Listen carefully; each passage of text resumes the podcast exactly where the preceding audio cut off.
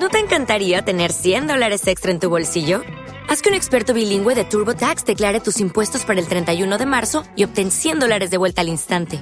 Porque no importa cuáles hayan sido tus logros del año pasado, TurboTax hace que cuenten. Obtén 100 dólares de vuelta y tus impuestos con 100% de precisión. Solo con Intuit TurboTax. Debes declarar para el 31 de marzo. Crédito solo aplicable al costo de la presentación federal con TurboTax Full Service. Oferta sujeta a cambios o cancelación en cualquier momento. Es La Mañana de Galicia.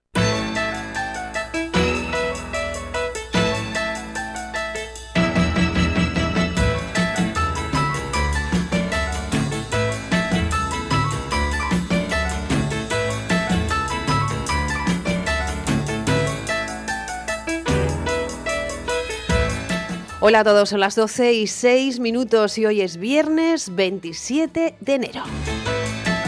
Allá van, como siempre, nuestros saludos cariñosos de Ignacio Balboa, José Manuel Couto en la parte técnica, Sandra Fares y quien te habla, Maite Garrido.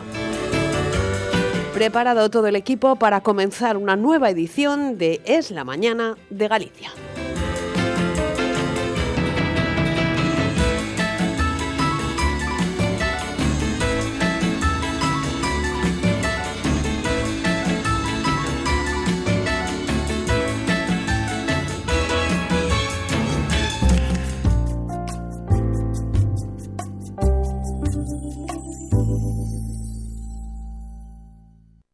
de pataca. Restos de arroz e pasta cocida, cascas de ovos, restos de poda e de cultivos da horta, pousos de café e infusións, restos de froita e verdura. Na vosa casa sodes de compost. Facer compost na casa é moito máis fácil do que crees. Aforrarás diñeiro, terás abono natural para as túas plantas e a túa horta darás alimentos moito máis saborosos. Pero o mellor de todo é que estarás contribuindo a un mundo mellor. Xestos tan simples como estes axúdannos a coidar o medio ambiente. Únete á revolución Sogama. Reduce, reutiliza, recicla, Sogama.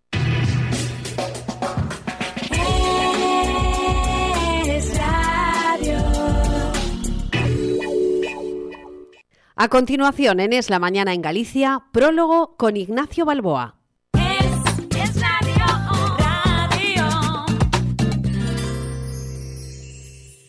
Verán ustedes, eh, estamos todos al cabo de la calle, porque está en los medios de comunicación a diario, que tenemos falta de médicos. Y eso ocasiona problemas en el desarrollo normal de la prestación sanitaria. Eh, teóricamente, teóricamente todo el mundo debería estar arrimando el hombro en busca de soluciones. Tenemos falta de médicos, no hay plazas de MIR suficientes en atención privada, eso no depende del Sergas, depende del Ministerio de Sanidad y del Ministerio de Educación. Um, hay problemas para homologar títulos de médicos extranjeros en tiempo y forma para poder eh, cubrir esas, esas bueno, faltas que tenemos, sobre todo en atención primaria, insisto. Y mm, también eh, se está intentando resolver eh, una, una, vieja diatriba que era la compatibilidad del ejercicio de la medicina en lo público y en lo privado. Saben ustedes que durante muchos años eh, bueno, el que ejerce en la, en la pública no puede ejercer en la privada, sí puede, pero eso le repercute en el salario que percibe y, ahora se está intentando que el que trabaje en la pública pueda trabajar en la privada libremente.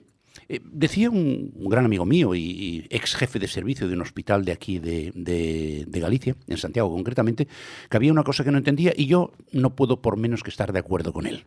Él decía, fíjate qué cosa más curiosa, un médico termina su jornada laboral, ha cumplido los objetivos que le marca la administración pública, etcétera, etcétera, y puede dedicarse a cualquier otra actividad lucrativa sin ningún tipo de restricción. Y sin embargo, practicar aquello que sabe hacer, que es la medicina, en su casa, eh, en una clínica privada o donde le dé la gana, no puede hacerlo. Tiene toda la razón del mundo. Yo nunca he entendido eso de la incompatibilidad. Oiga, si alguien quiere trabajar en lugar de ocho horas, doce, déjelo trabajar. Porque si no, podría ocurrir lo que ha ocurrido en algunos casos, que en un momento determinado algunos miembros de la sanidad pública han decidido irse a la privada, con lo cual tenemos otro foco de deficiencia. Todo esto es sabido. Todo esto es sabido, incluso por los sindicatos médicos. Hay, hay un sindicato en concreto, SOS Sanidad de Pública, que dice que lo de la compatibilizar público y privado puede ser hasta ilegal. Verán, yo, yo estas cosas no las entiendo. ¿Qué problema hay en que un señor ejerza en la pública y en la privada? Porque es evidente, es evidente, que están presuponiendo deshonestidad por parte de los médicos porque podrían pasar pacientes de la pública a la privada.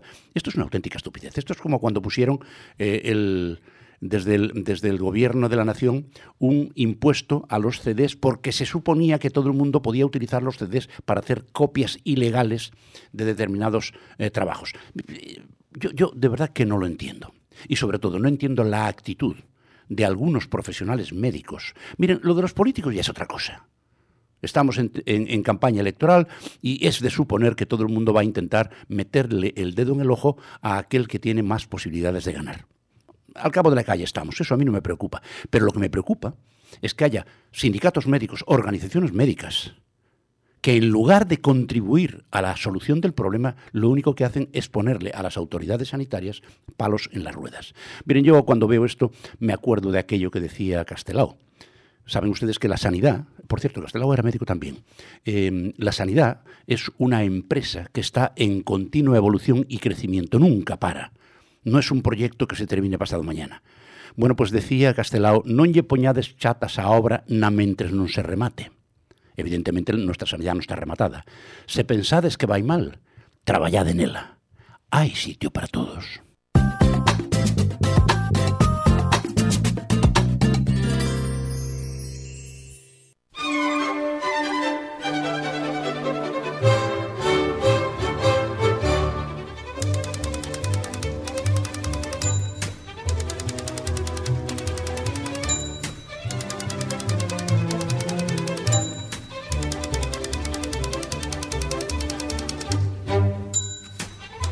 Verán ustedes, hay una parte importantísima, yo diría que capital a estas alturas de la película, en el cuidado de la salud de nuestros ciudadanos, que suele pasar desapercibida, lo cual a mí me molesta porque es injusto. Estoy hablando de la farmacia. Y fíjense, además, hay una Real Academia de Farmacia de Galicia que preside el profesor doctor Ángel Concheiro. Ángel, muy buenos días. Hola, buenos días. Oye, ¿verdad que mm, a los farmacéuticos no se os da toda la importancia que tenéis en el cuidado de la salud de los pacientes? Pues posiblemente no, aunque en los últimos tiempos el papel del farmacéutico está siendo cada vez más reconocido, más reconocido porque el farmacéutico es fundamental en, en la búsqueda y en la consecución de nuevos eh, medicamentos más eficaces, más seguros, útiles para cada vez más patologías y por otra parte es fundamental en el aspecto asistencial. Claro. Y esto lo hemos visto en el COVID, con el COVID, con el COVID, ¿verdad? Sí, perfectamente. Oye, por cierto, pues eh, en esa en esas circunstancias tan duras, eh, todo el mundo reconoció el papel trascendental que habíais desempeñado todos los farmacéuticos de Galicia. Desde luego que sí. Eh, eso eso fue realmente muy reconocido.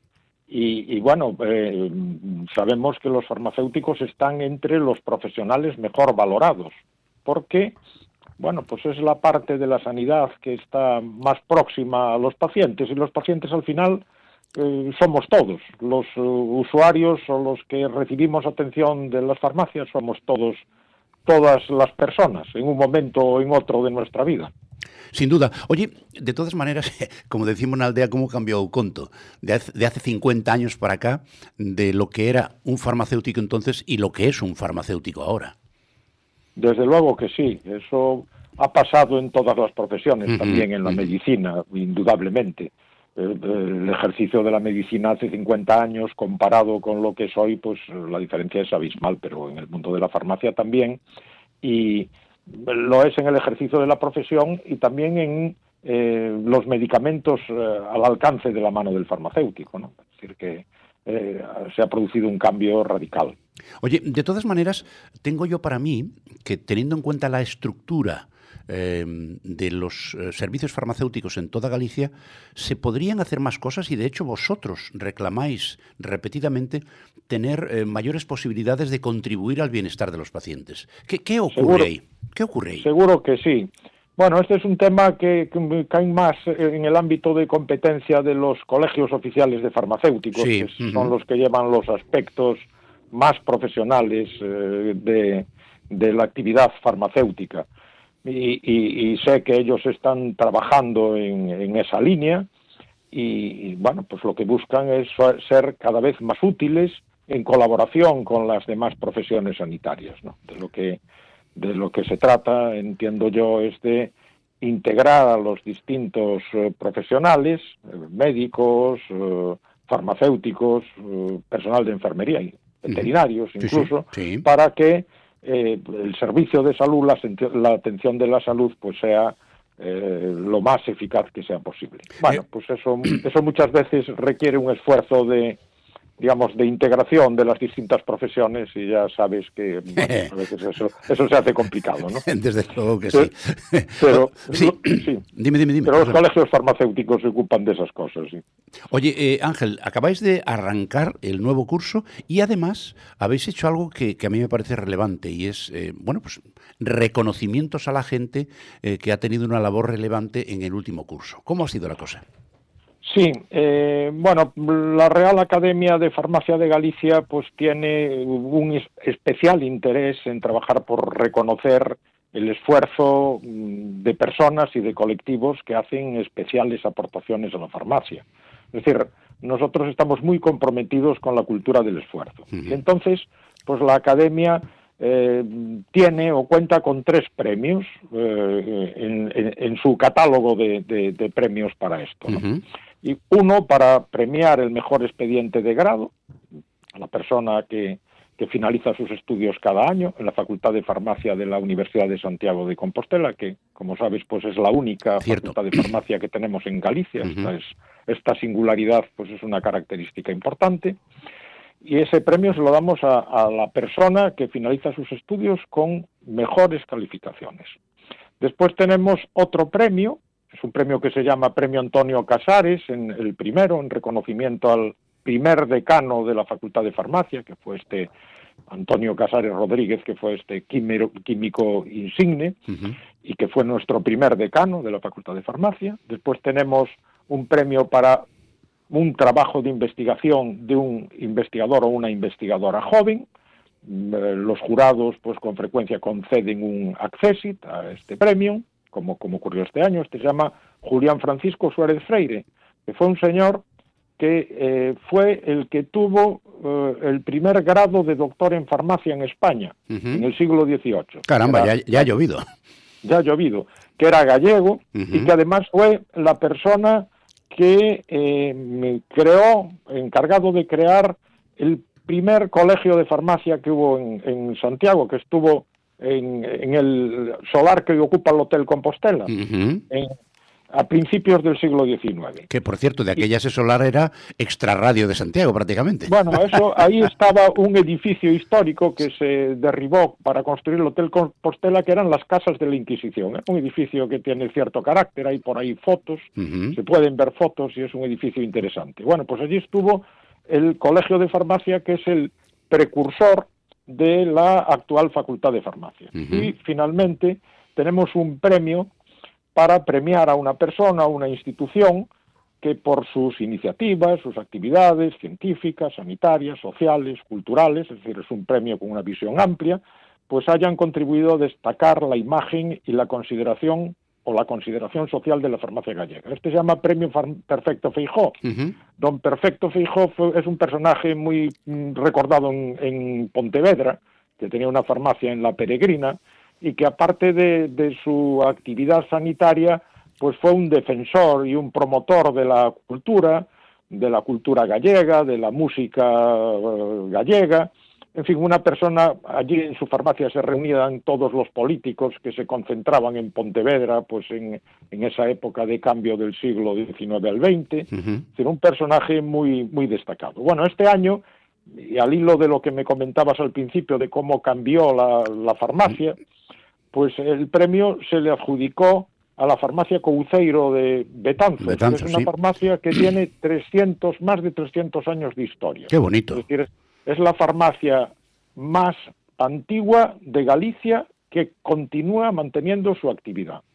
Y bueno, pues eh, a través de la historia de esa farmacia se ve la evolución de, la tecnología, de los medicamentos, los sucesivos farmacéuticos que, fueron titulares, pues eh, son una expresión muy clara de lo que pues ha sido la evolución de la farmacia, pues ya digo, en más de tres siglos. ¿no?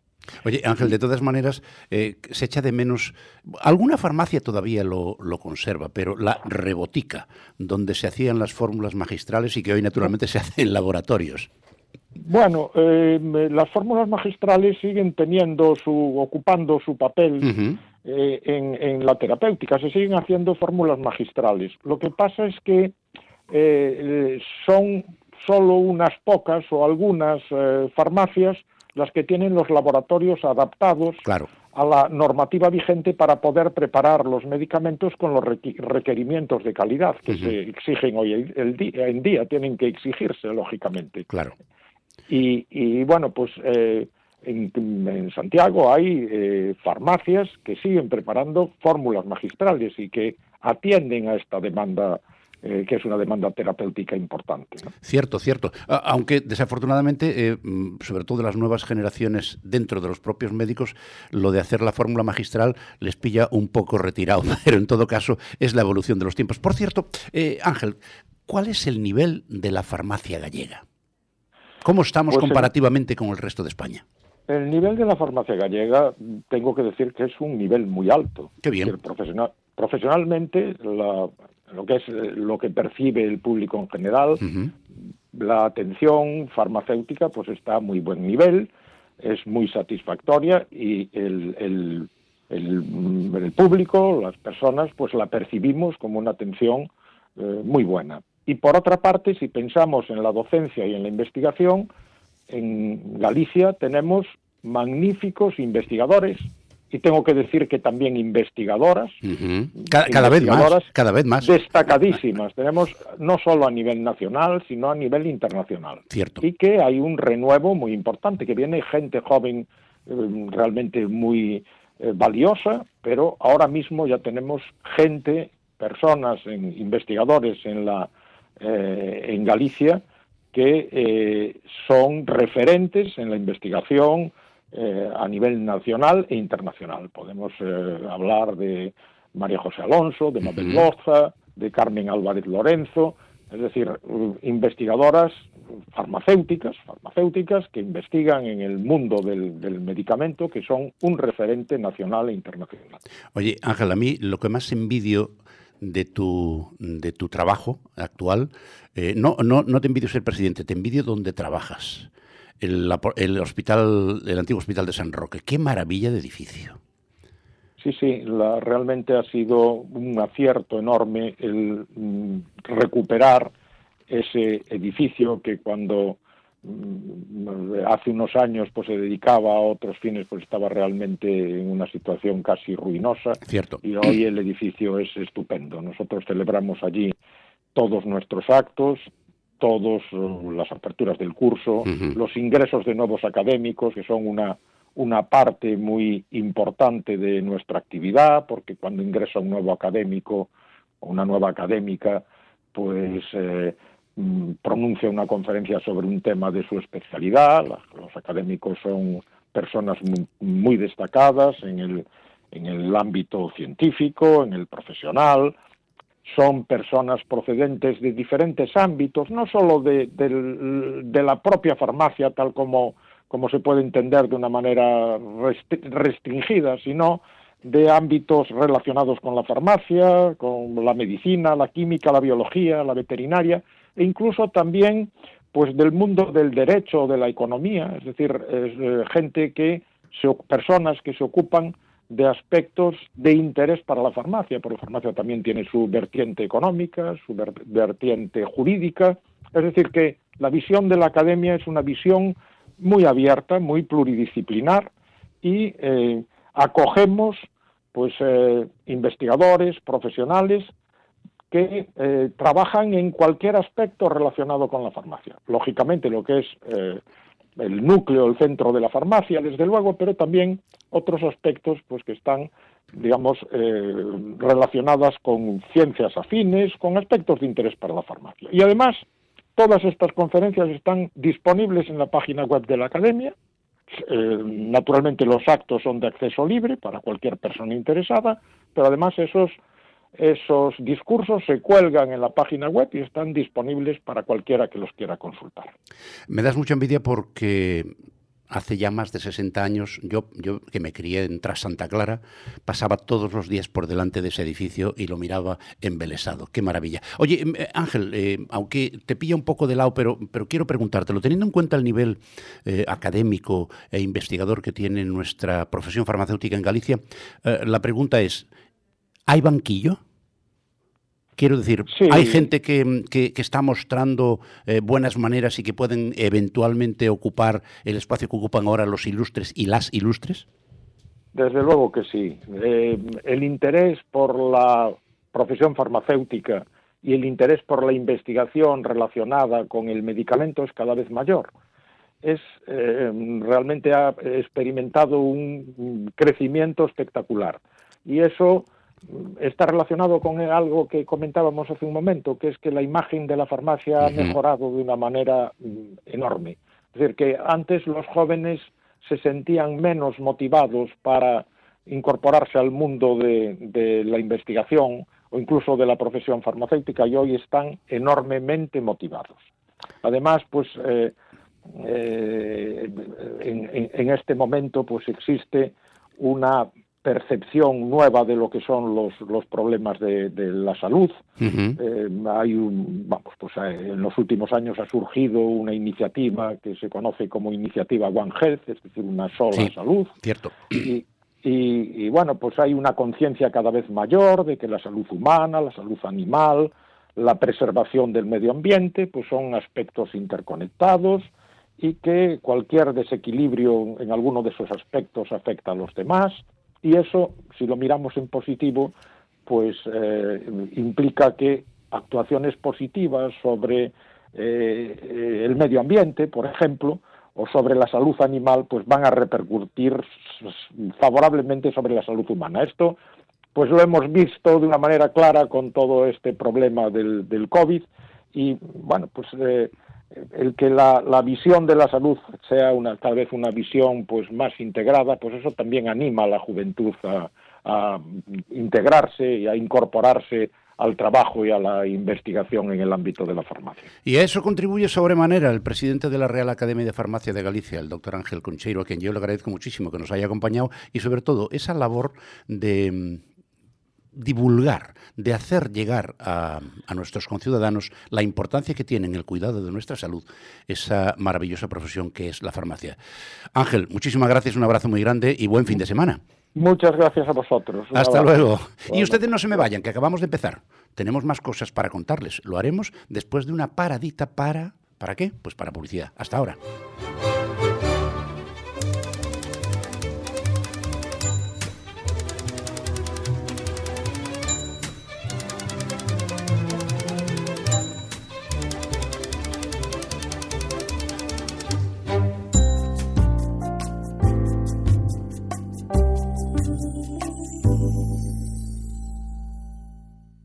Aviso importante. En el Instituto Galego de Formación seleccionamos alumnos para el curso Operación en Sistemas de Comunicaciones de Voz y Datos. En marzo iniciamos este curso de 568 horas en modalidad teleformación y es gratuito al estar subvencionado por la Junta. Destinado a trabajadores desempleados y también en activo de toda Galicia, tiene amplias salidas profesionales para los departamentos de comunicaciones de las empresas. Selección de alumnos en el Instituto Galego de Formación. Avenida Cordeda 35, Culleredo. Información en el teléfono 981 65 21 18 y en igf.es.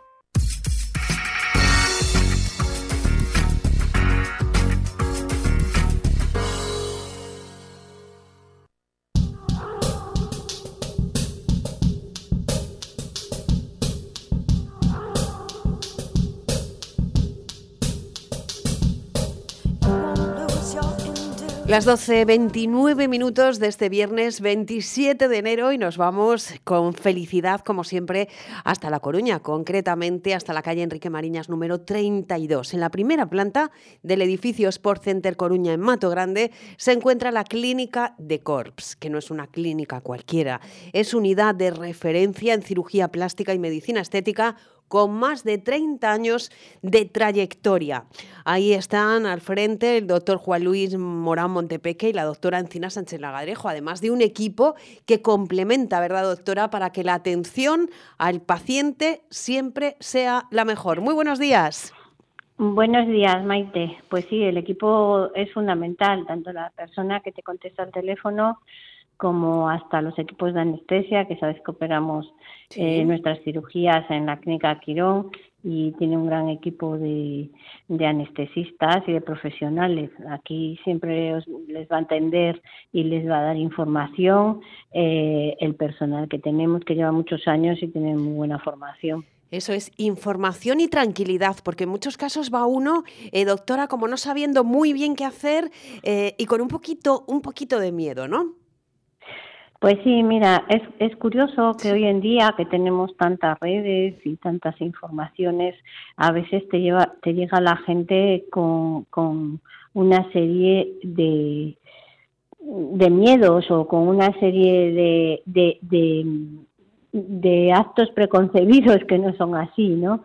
Entonces, bueno, pues aquí se le aclaran y se le, se le dice lo que es. Tanto el que viene pensando que no es nada lo que se va a hacer, como el que viene pensando que, uf, que va a ser horrible. Efectivamente, porque hay que poner cada cosa en su punto justo y explicar bien con profesionalidad. Esto requiere un tiempo de dedicación por parte del equipo, por parte de los doctores y hay que pedir cita previa en el 981 14 52 10 y también escuchar, como no, cada viernes este espacio en el que nos trasladamos hasta la clínica de Corps, bueno, pues para, para hablar de esas dudas que tenemos y para precisamente que el miedo cada vez eh, sea menor, doctora, porque la información sea certera.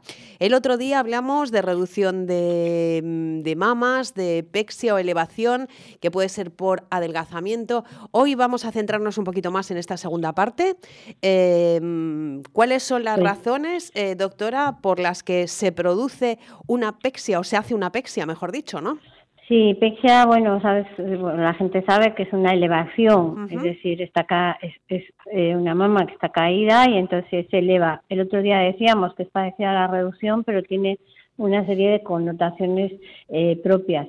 nos quedamos un poquito cortos porque ya la reducción lleva bastante bastante tiempo. Es cierto que lo que es a nivel de anestesia, de analíticas, eh, todo ello pues es parecido, es eh, en, clínica, en quirófano, con unos días de, estancia posoperatoria. Y entonces, bueno, ¿qué diferencia? Pues una pecha. Las causas de, de, de, de lo que produce una dosis mamaria y, y cuando tú haces una elevación de esa mama, His karate lessons might not turn him into a black belt. Hi-ya! And even after band camp, he might not be the greatest musician. But with the 3% annual percentage yield you can earn on a PenFed premium online savings account, your goal of supporting his dreams. Thanks for everything, Mom and Dad. Will always be worth it. Apply today at PenFed.org slash savings. Federally insured by NCUA. $5 minimum to open account. To receive any advertised product, you must become a member of PenFed. PenFed's got great rates for everyone.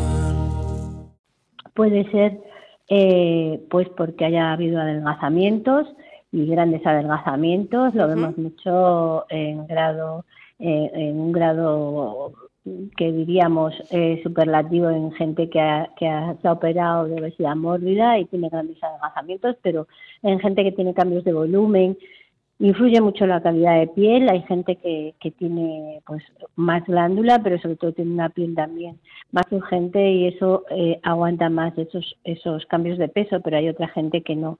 Gente que ha tenido embarazos, que ha tenido estrías, que por, a veces se cuidan, pero otras veces no, pero también lo que decimos, la genética, el tipo de piel, pues también influye en que a lo mejor esa piel se rompa y, y, y entonces tenga estrías y esa mamá claro, pero doctora, precisamente ahí es donde tenemos la ayuda, porque es bien cierto que hay personas que acaban de dar a luz y que incluso ahora hoy estamos hablando de, de las mamas, pero podríamos hablar eh, de, de, la barriga. después de tener ese barrigón, hay gente que parece que nunca ha tenido nada y en cambio a otras personas se les queda como un fruncido ahí, pues no nada bonito. Pues sí, pasa igual con el abdomen. Es verdad que, que eso, que hay gente que, que se cuida, que tienen, pero es verdad que, que, que también depende muchísimo de, de, yo tengo preparadoras físicas Hmm. que el abdomen después de los embarazos pues son una completa estría y no es porque no hayan hecho ejercicio y no se hayan cuidado la piel. Claro. De la misma manera le pasa a la gente que hace que hace fitness o fisicoculturismo y tienen pérdidas de peso muy bruscas, entonces esas pacientes pues suelen tener pérdida de volumen acompañada de caída de la mama. ¿Cómo se resuelven Ahí estamos, casos? doctora. ¿Qué hacemos? Pues en esos casos tenemos que valorar lo que decíamos, el, el tipo de piel eh, que se, se valora con el pinzamiento de la misma, tenemos que valorar qué cantidad de glándula tiene, qué cantidad de, de, pérdida ha tenido y, y qué tanto está caída, es decir, la distancia que tienen desde la línea media clavicular al pezón. Eh, normalmente, si, si este complejo are- are- areola-pezón está por debajo del surco, requiere una apexia. ¿Cuándo ponemos prótesis? Pues sobre todo en esos casos y en casos en que la paciente no tiene mucha glándula. Hay pacientes que tienen una glándula más urgente y se les ha caído, bueno, no quieren más volumen, entonces se le hace la elevación, se hace eh, el- eh, lo que es el planteamiento y el patrón del tejido que se va a quitar, es decir, de la piel, y es como si hiciéramos una pinza en un vestido, pues de una forma, pa- por decirlo para que nos entiendan. Es cierto que la cicatriz es alrededor de la areola, eh, en la parte mm, vertical, justo debajo de la mama y en el, y en el surco. Son cicatrices que con el tiempo mejoran muchísimo y apenas son notorias. Luego también tenemos que, que, que decir que si alguna vez pues algún punto se rechaza y esa cicatriz se puede ensanchar un poquito, siempre se puede retocar y es solo retocar la piel. Eh, y digo esta técnica que se llama ente invertida porque, porque es la que se hace casi siempre. Hay veces que con una técnica solo alrededor de la areola, haciendo como un donus de piel que se retira y, y se, y, y se reseca esa piel, eh, ya podemos conseguir un resultado eh, adecuado. ¿Qué pasa? Que normalmente si no tiene urgencia, ya esa técnica no nos va a servir. Eh, nos puede servir si le ponemos una prótesis.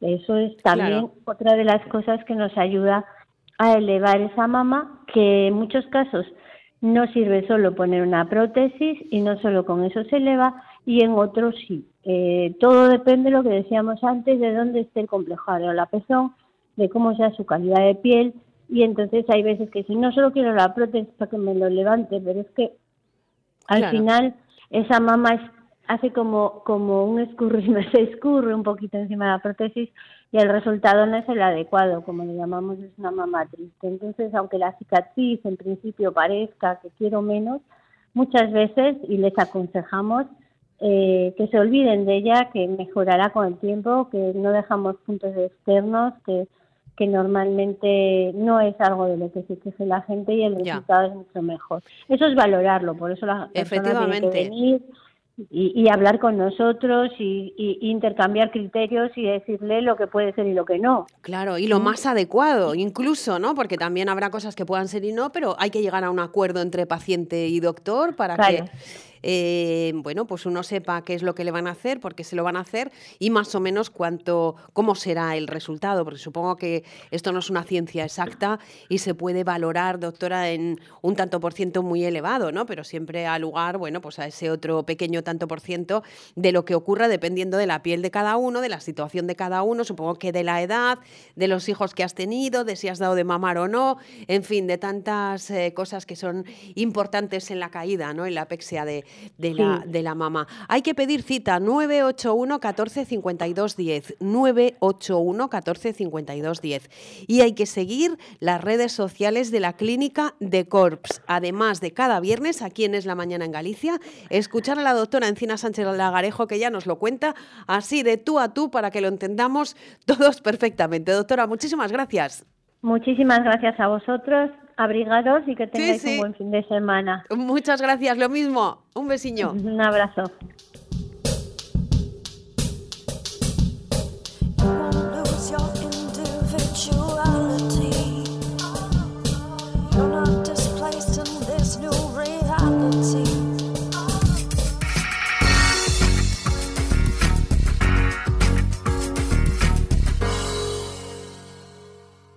En Es la Mañana en Galicia comienza la tertulia del corazón patrocinada por Pedras de Santiago.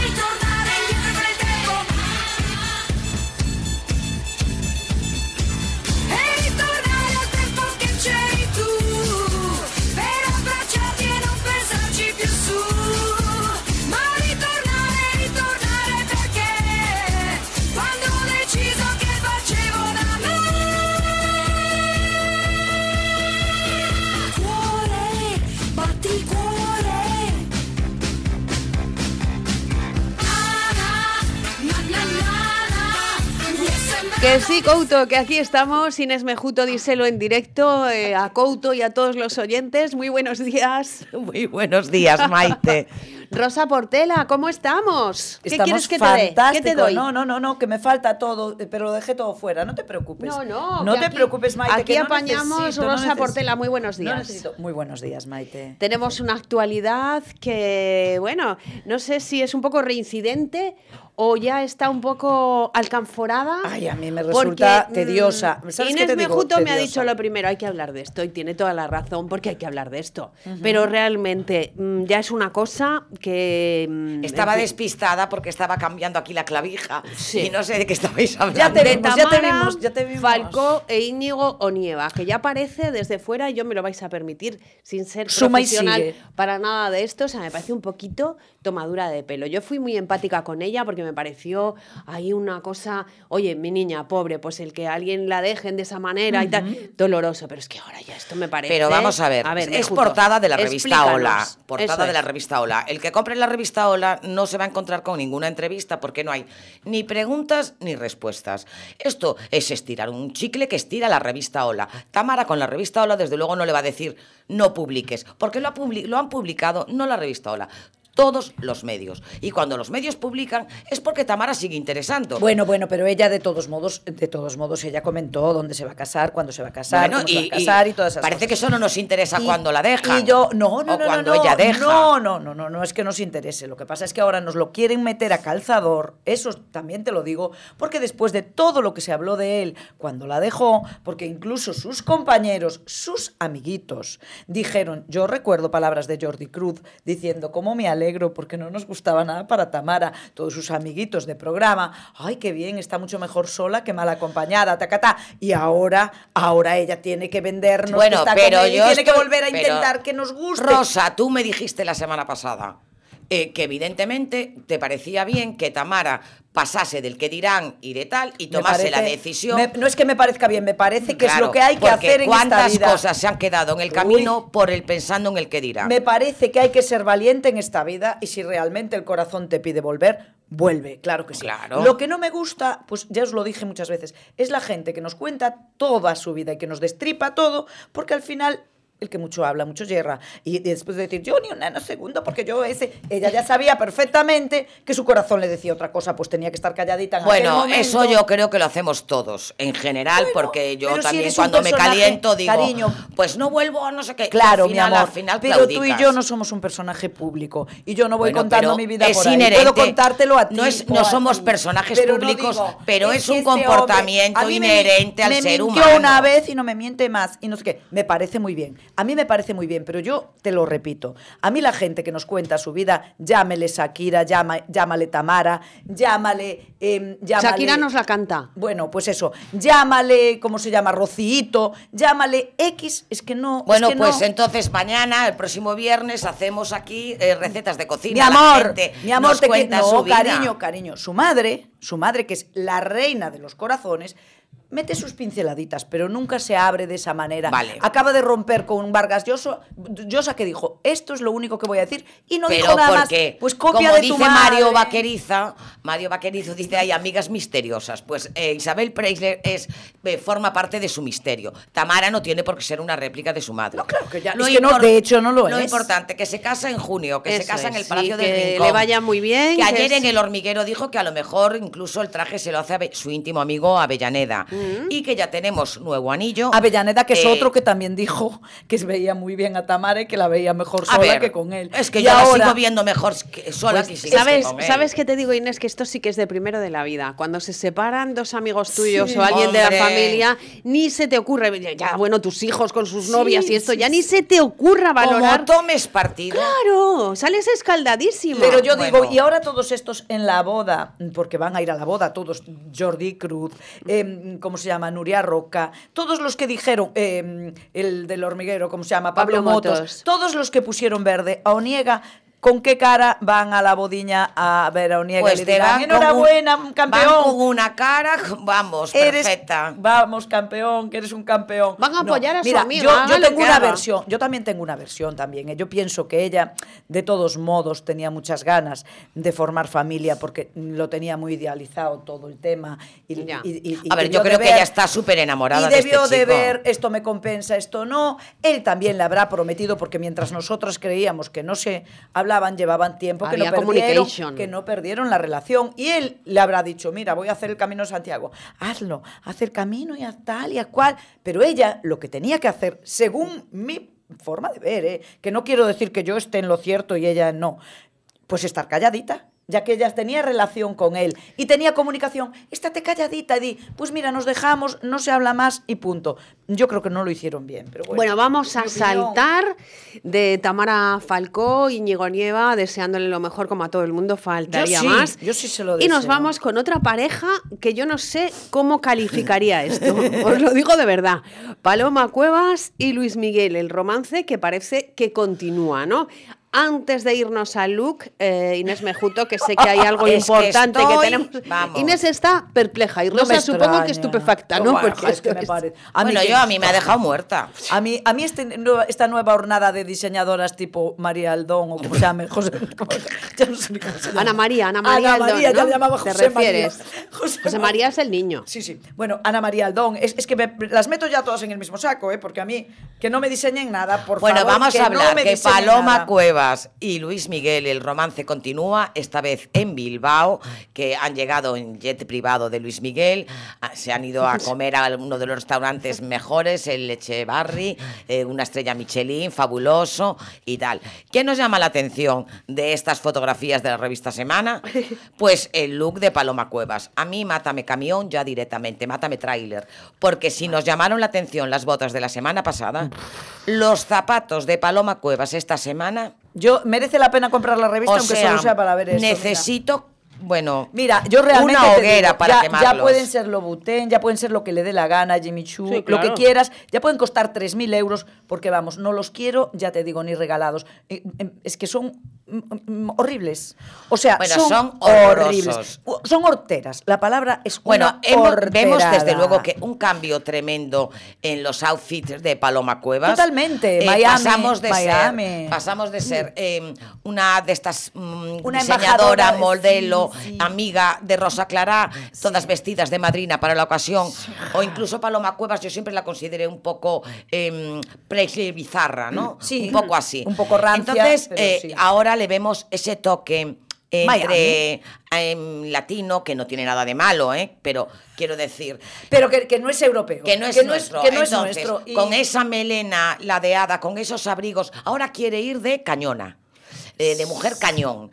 Y, y- y claro, que yo creo que es un poco como le gustan a Luis Miguel. Yo Sí. creo que esta relación, en cambio, no tiene futuro. Bueno, pues yo sin embargo creo digo. que sí. Te voy, os voy a decir qué, qué relación, qué futuro. Yo creo que es que él ahora en estos momentos, después de toda la vida que llevó eh, Sí. tan azarosa y tal, pues que yo creo que en este momento ahora quiere como una mujer. Sí, pero la quiere, de eh, la quiere 10 meses. Porque Bueno, mira, Luis no Miguel sé, yo no siempre ha salido con mujeres hiper jóvenes. Por eso, por eso, pero yo. Ahora y aún no empezó la gira. En cuanto empiece la gira y ya el mundo se vuelva Bueno, loco. hiper jóvenes y no, y no tan jóvenes. Piensa que estuvo muchos años con Lucía Méndez, que le Bueno, lleva 30 años. Pero porque o sea, ahí no. había problemas eh, psicológicos.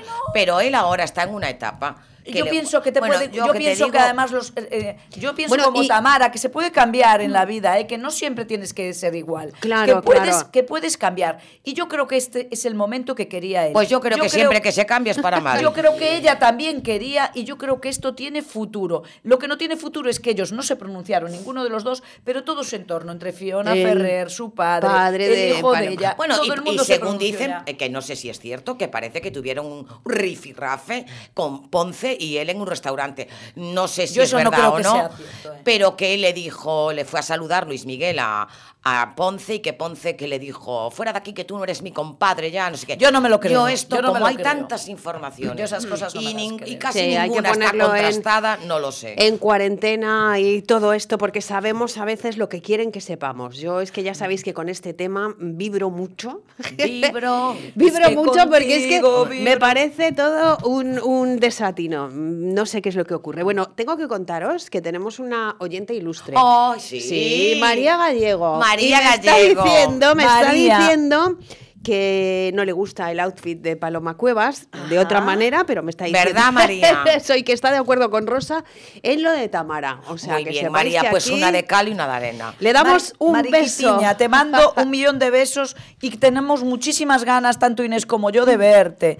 Porque. Oye, yo también, ¿eh? Bueno, No importa. Ya lo, ya lo sé, pero nosotras lo hablamos. Es que nosotros hace muchísimo tiempo que hace Es mucho verdad, tiempo que no vemos a. María. Porque antes María, la veíamos es- mucho y tomábamos café con ella antes del sí, programa. sí. Y entonces nos gustaría que, que María, nos hagas pero un hueco, no nos que- olvidamos de ti, ¿eh? que, que hagas un huequecito y que dejes de ponerte tan cañona, porque ella seguramente sí que se está poniendo cañona. Bueno, nosotros nos llevó un día ¿eh? a hacer, al, al gimnasio a hacer crossfit. Sí, y sí, por sí. cierto, y lo pasamos genial, María. Genial. ¿Eh? Bueno, pues María, un beso el- enorme. El beso y nos vamos a tomar ese bombón, esa piedra de Santiago que está eso. muy rica porque lo que nos viene ahora encima, madre mía. Madre mía. Madre, madre. Arte, cultura, gastronomía, tradición, bombón artesano Pedras de Santiago. Arte y gusto que lo convierten en sublime. Bombón artesano Pedras de Santiago. Para presumir de lo que tenemos. Presumimos de lo que haga falta y siempre de esos bombones maravillosos que nos dejan un sabor de boca. Inés, ay, qué alegría nos da el tomarnos un bomboncito. ricos, además. Blanco, negro, eh, cada uno con leche, yo soy de con leche. A mí me gusta negro y blanco, a mí me gustan los extremos. ¿A ti te gustan los extremos? Pues a mí me gustan los tres sabores. A mí también. Yo qué quieres que te diga. Bueno, vamos con un tema que no tiene nada de gracia realmente, que es el estado de salud de María Teresa Campos. Nada, nada. Después de este jaleo que tienen alrededor entre el chofer. Hoy de verdad. Yo eso ¿eh? ni lo sigo, ¿eh? Yo es Te que, ¿sabes qué me pasa? Que cada vez entiendo menos de la vida. Me estoy haciendo mayor, ¿eh? Yo Yo, me doy cuenta que me estoy haciendo mayor, porque digo, pero por favor, ¿cómo se pueden hablar estas cosas? Mira, yo eso, eh, ya ni lo veo, ni lo sigo, ni sintonizo Telecinco en mi casa, eh, ni nada de esto, porque es que a mí me parece ya vulgarizarse. Eh, publica... Yo también estoy como tú, antes estaba todo entretenido y ahora es vulgarizarse. Es vulgarizarse. Ah, sí. Bueno, pues Oki Diario. no nos vulgarizamos. Pues no. Oki Diario eh, publica eh, pues empeoramiento en el estado de salud de María Teresa Campos. eh, pues que no, no bebe, no come, no tiene interés por la vida, eh, no tiene interés por las cosas cotidianas que tenía antes. Y entonces, bueno, pérdida de peso importante, etcétera. Eh, a ver, esto tiene un nombre que yo no lo voy a decir porque no tengo por qué decirlo, pero esto es blanco y en botella. O sea, tú, cualquier especialista que digas todo esto, eh, sabemos de qué se trata. Eh, a mí lo que me parece horroroso es que eh, sus hijas... sus hijas son las únicas responsables de que se filtren determinadas cosas. Las únicas. Porque si no, yo como sé qué come la Campos. Es que, vamos, y que luego se tiren, sabiendo que su madre Bueno, eh, está eso- tan sola sí y realmente- se tiren cuatro horas de programa en Sálvame Cloaca y en Sálvame Mojón, porque vamos, te perdonando Pero la hija, pero eso, eso sí, sí realmente se filtra de verdad y si no son invenciones. Porque a veces eh, las No, cosas no, que no. se filtran. Acaba de estar ingresada y ha sufrido. eh. A ver, mira, aquí hay una cosa que está clara. Yo a nadie le puede sorprender. En aquel programa del hormiguero, cuando vimos a María Teresa Campos, fue imposible, imposible llevar una entrevista de modo eh, eh, ni lineal ni con curvas. Es más, yo tengo la teoría, fíjate, de que Bigote se coscó ya el primero de esta situación probable, ¿eh? y puso Es pies muy- en polvorosa. Hombre, Es vamos muy a ver, y chica. océano de por medio, ¿sabes por qué? Porque él dijo la que se me viene Él dijo la encima". que se me viene encima y cuando ella enferme, marcharme va a ser terrible. Y acordaros del dato cuando dijo Es muy Bigote, probable, ¿eh? Que cuando dijo María, María Teresa. Y claro, em, mm, se va a Málaga y encima me grita y me dice, ya te lo había dicho, es que no te acuerdas de nada. y ese dato a mí me quedó grabado y yo creo que Bigote huyó. Pero mira, de todos modos, Bueno, podía hacerlo eh, un poco mejor y no hacerlo por WhatsApp, ¿no? Porque yo creo que... Sabe Si Dios dice ya que cómo ya- lo hizo, Pero ¿sabes? si dice que ya se lo dijo. Se lo Si dijo ya si esto 20 es una cosa que Mira, nunca yo sabremos creo además. que esta señora tiene derecho a vivir con el mayor de los respetos. Eh, Claro, hija, como su todo momento, su momento. Lo que pasa mundo. que tiene unas hijas, eh, eh, una mm, que se maquilla más de dignidad que la otra, que vende. Si vende a su hijo Carmen Borrego, ¿qué no va a vender? Y yo te digo una cosa, que se hagan un curso de secretariado, taquigrafía de la antigua o algo así, porque es que yo creo que no van a trabajar, salvo en, en Telecinco o en programas como Sálvame, yo creo que no van a trabajar acabas en de- ningún yo estaba sitio. pensando que dice un curso de taquigrafía. Aquí lo dejamos para irnos con la familia real británica, Andrés, Uy. Meghan y Harry. Vamos a ver, ¿qué es esto? ¿Qué hacen los tres juntos? Qué miedo No, me no, da. es- eso es una miscelánea. separado. Una No, no, no. Vale, vale. Lo que pasa es que, vamos, están en sus momentos más bajos de popularidad. sí. Han bajado seis puntos cada uno, menos Camila. Pero seis puntos, bueno, cinco... Bueno, em, eh, el rey bajó seis puntos. Los hijos, los... los eh, eh, Guillermo y, y Kate bajaron uno cinco y otro cuatro. Y, y Meghan y Harry también bajaron, ¿eh? O sea, quiero decir, con el libro fue una bajada estrepitosa. Y ahora va a haber más bajada porque la, la supuesta, bueno, la supuesta no, la que Andrés, Andrés, Andrés ya lo echaron de Palacio, ya, Ya. lo echaron de Buckingham, que era algo que había prometido Carlos a su madre, que a su hermano lo- no lo iba, no lo iba a, a- a echar. Parece ser que lo echó, ya le ha quitado la seguridad, ya le ha quitado, pues eso, todos los privilegios que tenía y ya está fuera. Y ahora parece ser que antes de, de- de la coronación va a salir otro libro que todavía les va a bajar más la popularidad, que escribe la, la chica aquella que, que le denunció por, por abuso sexual. Bueno, pues escribe un libro relatando toda la historia, lo cual esto yo creo que la monarquía está en sus momentos bajos. Bueno, yo deciros también que mis primos, eh, Megan y Harry, yo estoy bastante decepcionada. Y, y Megan, bueno, las declaraciones de Megan, según el Daily Mail, que por cierto es el diario o el tabloide con ellos, que ellos tienen el, el perenne litigio, pero dice que espera que en el 2024 eh, Harry esté nominado a un Grammy por el- la parte de audiolibro de su libro. Bueno, en fin, Expert. que nos toca Zasca y no es es Vale, si que te parece poco fasca. Creo vas que a es comparable a Obama, ¿no? ¿Cómo era? Bueno, porque, bueno, ahora se va a meter en, un, en una carrera de conferencias como hacen los, los expresidentes de Estados Sí. Unidos, porque Obama en la Sí. última conferencia ganó 400 mil dólares. Gana más dinero del que- Vamos. sí, sí, Vamos sí. con el Zasca, Rosa Bueno, Portela. yo el Inés Mejuta Zasca- o ya lo unimos. Mejuta. Bueno, yo, Mejuto. yo el Zasca se lo doy a Shakira si es cierto lo que dicen lecturas, que le prohibió a los nietos que llamen a la abuela, eh, abuela o abu o como le llamara. Porque realmente, si eso es cierto, eh, que tampoco sabemos si es cierto o no, pero si es cierto me parece que es implicar a los niños en lo de siempre, en una separación que que, no tienes por qué meter ni a los Pues niños mi ni a la zasca suegra. es para la revista Lecturas, precisamente por ese titular que acaba de nombrar Rosa, porque si em, en las demás eh, revistas nos dan información con datos, eh, Lecturas es em, siempre se pone o de parte de Rocito, de parte de fulano, de parte de Mengana, y tiene para mí eh, cero objetividad y cero credibilidad. credibilidad. Bueno, Couto, sintonía, que esto se acaba. ¿Qué Hemos sintonía? hablado. Tenemos una nueva. Hemos hablado de, bueno, podemos ponerla que nosotros queramos, de Tamara Íñigo, de Paloma Cuevas y Luis Miguel, un poquito aderezado con Enrique Ponce, del estado de salud de María Teresa Campos y de la familia real británica. Así, invitamos a todos nuestros oyentes a que el próximo viernes estén en el mismo sitio y a la misma Y hora. a la misma hora y con la misma compañía. Efectivamente, María. Gallego, que no nos faltes. Un beso. Un beso a todos, María, besazo.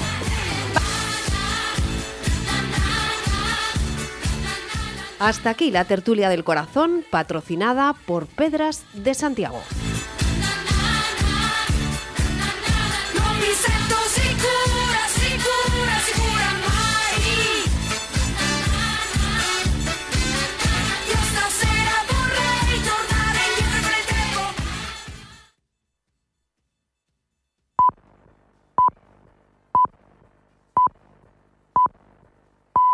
La una, mediodía en Canarias. Es radio. Servicios informativos. Saludos, muy buenas tardes. Pendientes a esta hora de la rueda de prensa tras el segundo comité de crisis en dos meses ante el repunte de casos de violencia doméstica en nuestro país. Repunte que destacó en diciembre y se ha mantenido en el primer mes de este 2023, mientras continúa el goteo incesante de agresores sexuales beneficiados por la ley del solo si es sí. Ricardo González Mangas, buenas tardes. Buenas tardes. Hasta ahora está convocada una rueda de prensa tras el comité de crisis en el Ministerio de Igualdad para tratar el repunte de asesinatos por violencia doméstica. Mientras tanto, crecen las críticas desde el PSOE a la ley del solo sí es sí. La presidenta socialista de Navarra, María Chivite, pide que se corrijan los efectos no deseados. y hace una atención integral a todo lo que tiene que ver con la violencia eh, sexista. Ahora bien, creo que está teniendo unas consecuencias que no son deseadas, que no son buenas y que además puede dar un mensaje de desprotección a las mujeres. Insiste además en la necesidad de abrir un debate y una reflexión profunda sobre las consecuencias de esta ley. Gracias, Ricardo. A la espera de lo que comunique el Ministerio de Igualdad, el Gobierno defiende también hasta ahora, una vez más, el envío de carros de combate a Ucrania y asegura que el Ministerio de Defensa ya está valorando los carros que pueden ser reparados. Al margen de ello, censura también el Ejecutivo de Pedro Sánchez la valoración inicial que Alberto Núñez Fijó hacía ayer tras el asesinato del sacristán en Algeciras. Leticia Berquín, buenas tardes. Buenas tardes. La portavoz del Ejecutivo, Isabel Rodríguez, tacha al del Partido Popular de no apoyar la tolerancia, la diversidad y la convivencia en España. Un país como el nuestro, como decía antes, se ha caracterizado siempre por ser un país tolerante, un país donde acoge la diversidad y creo que un país también que respeta todas las religiones, todas las creencias, un país que aboga por la convivencia y yo creo que sus declaraciones están fuera de todo ese contexto. Difícilmente serán enten- entendidas estas declaraciones eh, por la inmensa mayoría, creo, incluso de sus votantes y mucho menos por el resto eh, de, eh, de- de de sus eh, compañeros de militancia en el entorno europeo. No se corresponden con alguien que aspira a gobernar un país. Rodríguez valora que las decla- de- declaraciones de Feijó se califican por sí solas y que no corresponden con un partido político democrático que aspira a gobernar un país. Además, ha llamado a la tranquilidad y a dejar trabajar a los cuerpos y fuerzas de seguridad del Estado y a la justicia. Gracias, Leticia. Hasta ahora está previsto precisamente que comience el funeral del sacristán asesinado en la iglesia de La Palma, en Algeciras, hasta donde se ha acercado Juanma Moreno. El presidente andaluz ha asegurado hace escasos minutos que esta tragedia ha dejado un dolor intenso en los andaluces, ha dicho, ha condenado los hechos y ha hecho un llamamiento a la convivencia. mi condena más enérgica eh, y más, eh, en fin, más dura, ¿no? Hacia un, asesinato tan, tan cruel, tan, tan sin sentido, tan despiadado, ¿no? Como el que se ha dado en una ciudad donde siempre ha reinado la convivencia, una ciudad donde conviven 129 nacionalidades y donde y una ciudad de, de progreso, de, una ciudad donde en definitiva buscan un objetivo en paz, ¿no? En lo económico, la vicepresidenta Nadia Calviño acaba de valorar los datos del crecimiento de 2022, obviando el frenazo de nuestra economía en los dos últimos trimestres del pasado año.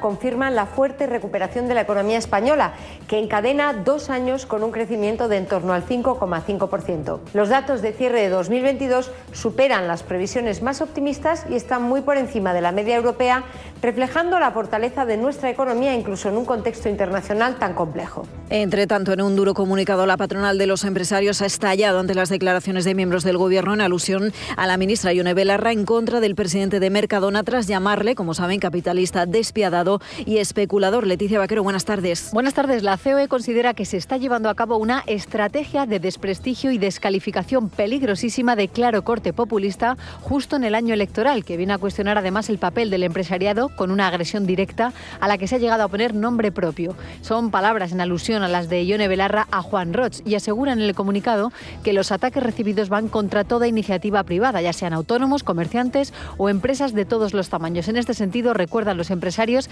el artículo 38 de la Constitución que ampara la libertad de empresa y exige a los poderes públicos la necesaria garantía y protección. Y atacan, es incompatible, redactan el desconocimiento de estos mínimos principios con el ejercicio de un cargo en un poder del Estado. Aún así, le tienden la mano al Gobierno para acabar con la crispación y piden respeto. Gracias, Leticia. Detención porque mientras en países punteros en educación se solicita una exigente formación a los profesores, la ministra Pilar Alegría está valorando no implantar aquí un examen especial para entrar en las carreras de infantil y primaria. Verónica Jorro, buenas tardes. Buenas tardes. Una prueba que debería evaluar la competencia comunicativa y razonamiento crítico y la competencia lógico-matemática e incluir aspectos referidos a actitudes y competencias de la profesión docente recogidos en el marco de competencias profesionales docentes. Se trata de una de las propuestas que barajaba el Ministerio de Educación con el objetivo de mejorar la profesión docente. Sin embargo, como dices, ahora el Ministerio estaría valorando no implantar ese examen especial para acceder a las carreras de educación infantil y primaria para la mejora de la profesión docente, aunque no hay nada cerrado, dicen desde el Ministerio Ciudadanos. En una pregunta parlamentaria registrada en el Congreso de los Diputados, ha asegurado que el Ejecutivo, un año más tarde de publicar sus propuestas para la mejora de la profesión docente, ya ha confirmado que no realizarán ninguna de estas reformas, dice la formación naranja, y una vez más el Gobierno demuestra que conseguir un sistema educativo de calidad no se encuentra entre sus prioridades de agenda. Gracias, Verónica. Nos marchamos. Todo esto y mucho más en Es Noticia a las 2 de la tarde. Más información en libertadigital.com. Todos los boletines en esradio.fm.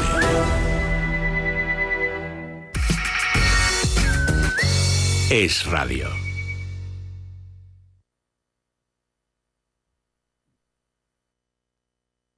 Estás escuchando Es la mañana de Galicia.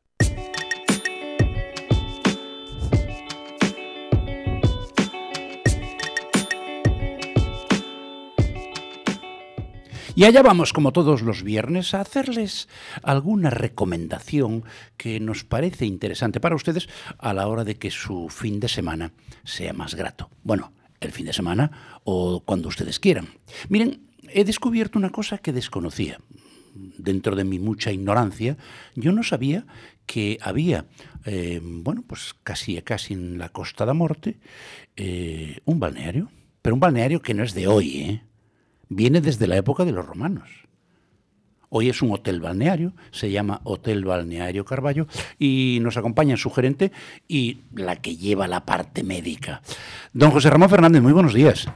Hola, buenos días. Olga Seoane, doctora encargada de tratar bien a los pacientes en el balneario. Buenos días. Hola, buenos días. Oye, eh, a ver, mm, José Ramón, que este, este balneario es como muy antiguo, pero eh, digamos que lo que hoy es el hotel balneario, ¿cuántos años lleva ya funcionando? Pues eh, desde que se reformó la última vez, desde el, mm, finales del siglo pasado, del, del 20. Caramba. Eh, decirlo así parece muy muchos años, muy atrás. son, son años, son Pero- años. sí, sí. Eh, llevamos 40 años eh, trabajando en el, en, en el balneario. Sí. eh, con, el, con las nuevas instalaciones, ¿no? A partir de, sufrió bastantes desde, desde esos años, desde el inicio del 86, 1986, bueno, hasta ahora sufrió varias eh, remodelaciones. De- eh, bien es cierto que todos los años estamos en una continua y mejora eh, de nuestras instalaciones, ¿no? Está clarísimo. Entonces, Está clarísimo. Oye, eh, eh, Olga, por cierto, ¿qué tienen de particular las aguas del balneario de Carballo? Pues nuestras aguas son unas aguas sulfuradas, sódicas y carbonatadas. Ajá. Y tienen múltiples indicaciones. Nos otorgaron hasta 49 indicaciones. Jesús, qué maravilla. Oye, y, unas aguas... Que pa- pa- Perdón. fundamentalmente, no, simplemente la fundamentalmente para qué va la gente ahí, es decir, ¿qué, qué tipo de patologías tratáis habitualmente que vayan bien con las características del agua de Carballo? Pues las fundamentales, todo el aparato locomotor, toda la patología reumatológica como artrosis, artritis, recuperación de esguinces, fracturas, tendinitis. También otro grupo respiratorio, Sí. ¿no? tanto que sea superior como rinitis, faringitis, sinusitis, otitis, como inferior todos los EPOC, bronquíticos, asmáticos, enfisematosos. Y nuestra tercera indicación, así en grupo de patologías, la piel, la dermatológica. Claro, claro, por sulfurosos, para ¿no? Por el agua sulfurosa. Por el agua sulfurosa. El Claro. azufre es magnífico para todos los problemas de piel. E incluso sin problemas para hidratar muchísimo la piel Hmm. y tiene un efecto rejuvenecedor sobre ella. Como tiene que ser, que para eso nos viene muy bien a los que ya tenemos una edad. Eh, oye, José Ramón, ¿cu- ¿cuánta, cu- ¿qué Sí, capacidad tiene? ¿Qué capacidad tiene el, el hotel? Pues mm, no, el, el hotel balneario tiene una capacidad de 120, 120 plazas hoteleras, eh, cuenta con 60 habitaciones dobles, eh, está comunicado todas sus plantas a través de, de unos ascensores donde puedes bajar directamente a lo que es el la zona termal, donde está el balneario, que cuenta con unas instalaciones, bueno, pues eh, con agua, con, con sus aguas medicinales eh, piscinas de tenemos una piscina termal Ujú. con cuellos de cisne para cervicales, tenemos zona plantar, zona de masaje plantar, también zona eh, tenemos otra zona que va destinada a zona lumbar con masaje, todo esto dentro de la propia de la propia piscina. Después también tenemos instalaciones como son baños de burbujas, baños de hidromasaje, eh, salas de inhalaciones eh, para vías respiratorias, Sí. eh, tenemos zonas de masaje, de parafango, bueno, unas instalaciones con distintos tipos de, de- de cabinas de, de todo tipo. Vamos, un completito prácticamente. Oh, Por cierto, Olga, Pues sí. eh, eh, hablando de- del tratamiento de los trastornos respiratorios, supongo que después del COVID ten- los tendréis llenos, claro, porque habrá mucha gente que tendrá que recuperarse de, la- de las patologías pulmonares debidas al COVID. Pues sí, entre otras, entre otras derivaciones del COVID, ¿eh? pero la respiratoria es la más llamativa y mejora muchísimo eh, toda la que es la capacidad pulmonar. Claro. Ayuda a mejorarla. Claro. Oye, Pero por cierto, también para el estrés, ¿eh? que Ajá. el estrés post-COVID mm, es, ayuda muchísimo porque el agua minero medicinal te relaja, te desestresa y va muy bien. por cierto, que en la mayoría de los establecimientos como el vuestro eh, hay un cuidado especial, sobre todo la gente que va para pasar una temporada, en la alimentación. Por supuesto. Lo ideal es una alimentación lo más sana posible. Y en nuestra cocina, en la cocina del hotel, pues usan productos lo lo más ecológicos posibles, naturales, se hace una comida pues bastante casera, pero muy natural.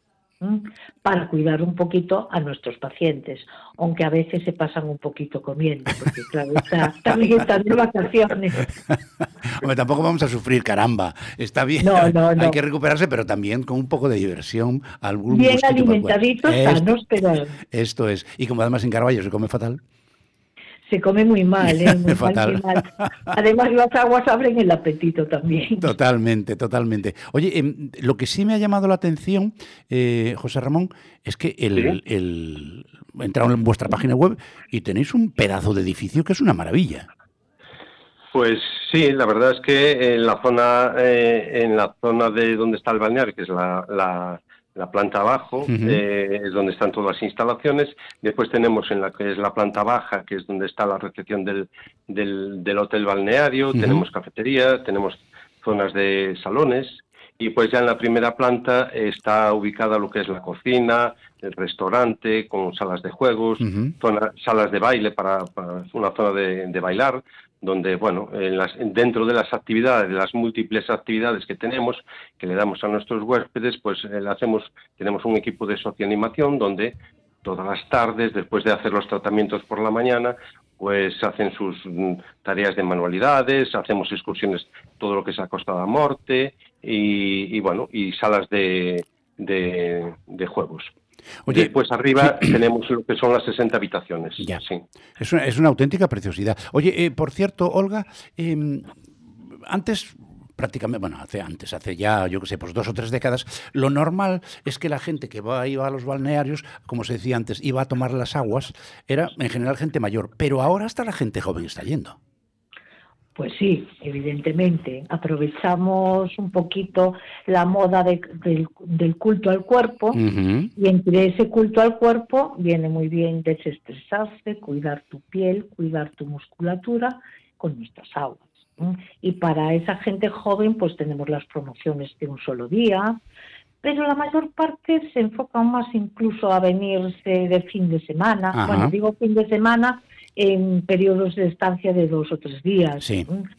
pero ya cada vez más tratamientos más largos, o sea, lo que realmente es una cura termal, Está enfocado más hacia 7, 9, 11 días, 15 incluso, cada vez más.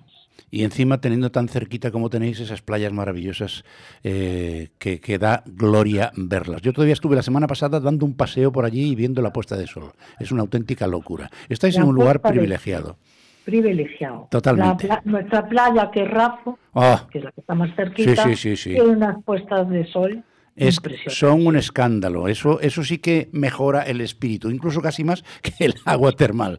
Pues eh, Bueno, José, va unido, va unido. Hombre, claro.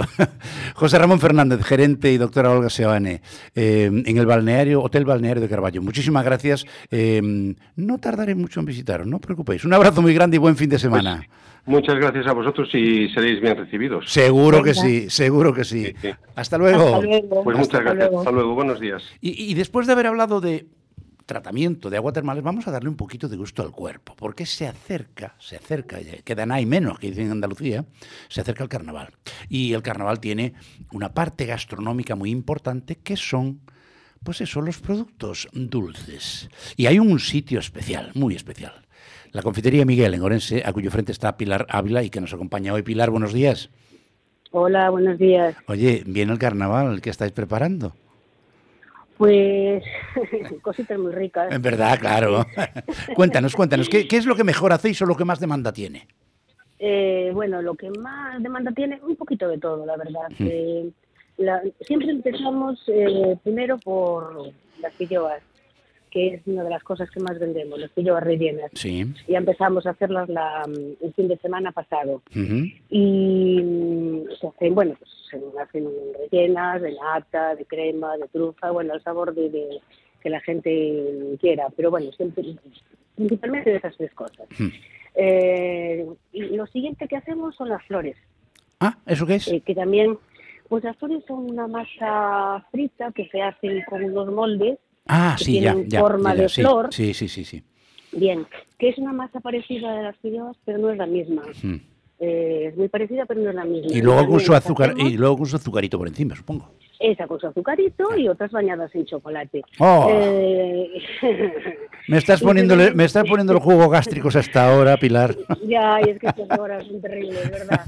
Bien, pues eso, las que más vendemos mm, son las, eh, las de azúcar. Ya. Pero las otras le van a la saga. Las de chocolate en los últimos años le van, le van a la saga. Y lo siguiente que hacemos son las orejas de Ah, claro, no podían faltar las No orellas. podía faltar, es lo más típico de toda la vida de, de los carnavales, las orejas de carnaval. Y las hacemos, pues, mm, eh, como siempre, en la masa frita, parecida a la de la a la de la mm, mm, flor, Sí. pero más espesa, porque esto en este caso es una masa que tienes que estirar y que tienes que, que cocinar en una sartén. Y, y muy crujiente, ¿verdad? Eh, sí, muy crujiente, muy crujiente. Lo, lo bueno de la, de la oreja, para que esté buena, tiene que ser muy crujiente. Claro, claro. Oye, por, Porque- cier- por cierto, ¿y eso cómo se consigue? ¿Dándole más tiempo de, de fritura? Pues dándole más tiempo de fritura, no, haciéndolo con el, con el aceite, con la temperatura. Ah, ah. En pastelería todo tiene su, Sí, claro. su fórmula y todo tiene su, su temperatura y entonces tienes que dar una temperatura al aceite ideal para eso. Eh, y entonces consigue, claro, bien frita, pero que no llegue a, a quemarse. Sí. Y lo que no puede quedar es eh, o cruda, porque no, no sabe a nada, absolutamente a nada. Tiene que ser una, una oreja que con los, con los dedos, clac, Oye, y con- eh, la parta. para, hacer, para, hacer la, para hacer la masa, ¿qué, qué utilizáis? Eh, eh, a ver, harina, huevo y poco más, ¿no? Harina, Sí. huevo, anís, Ay, anís, para dar el saborcito ese tan rico. Sal, un poquito de sal, sí, poquito de sabes la sal. la sal de la vida, Sí. aunque sea para luego comerse Y además algo conserva, dulce. y además conserva. Y aparte de conservar, le da la alegría de, de- Claro. de- a las masas. Una masa sin sal no tiene nada que ver. Oye, y luego un, poquito de azúcar por encima, supongo. Claro, un poquito de azúcar. Luego hay algún que otro eh, goloso que nos pide si se lo podemos bañar en chocolate. Ala, Pues no otro también, Para mí, es, para mí es un pecado. Ah, para mí también, para mí también. Pues- pues, Pero- se le pero pone una taza de sí. chocolate al lado y que moje si quiere. También, y que moje, claro mismo. Igual que un churro, pues moja una oreja. Claro. Oye, eh, Pilar, y, y además de estas cosas que hacéis para, para, en este caso, para la temporada de, de carnaval, que son muy típicas, Mm. son muy nuestras y muy parte de nuestra cultura gastronómica, em, en, en Confitería Miguel, ¿cuál es vuestra especialidad a lo largo de todo el año? Es decir, ¿qué es lo que va la gente a comprar a Confitería Miguel que es difícil encontrar en otro sitio? Bueno, pues, mm, eh, por ejemplo, las torrijas. Empezamos hace un año, sí. Empezamos hace, empezamos hace unos años eh, hacer torrijas. Sí. Y, la verdad es que conseguimos al final eh, tener una masa, un brioche, porque hacemos nosotros el brioche, no es pan, es una masa de bollería. Y conseguimos al final una fórmula, bueno, eh, exquisita.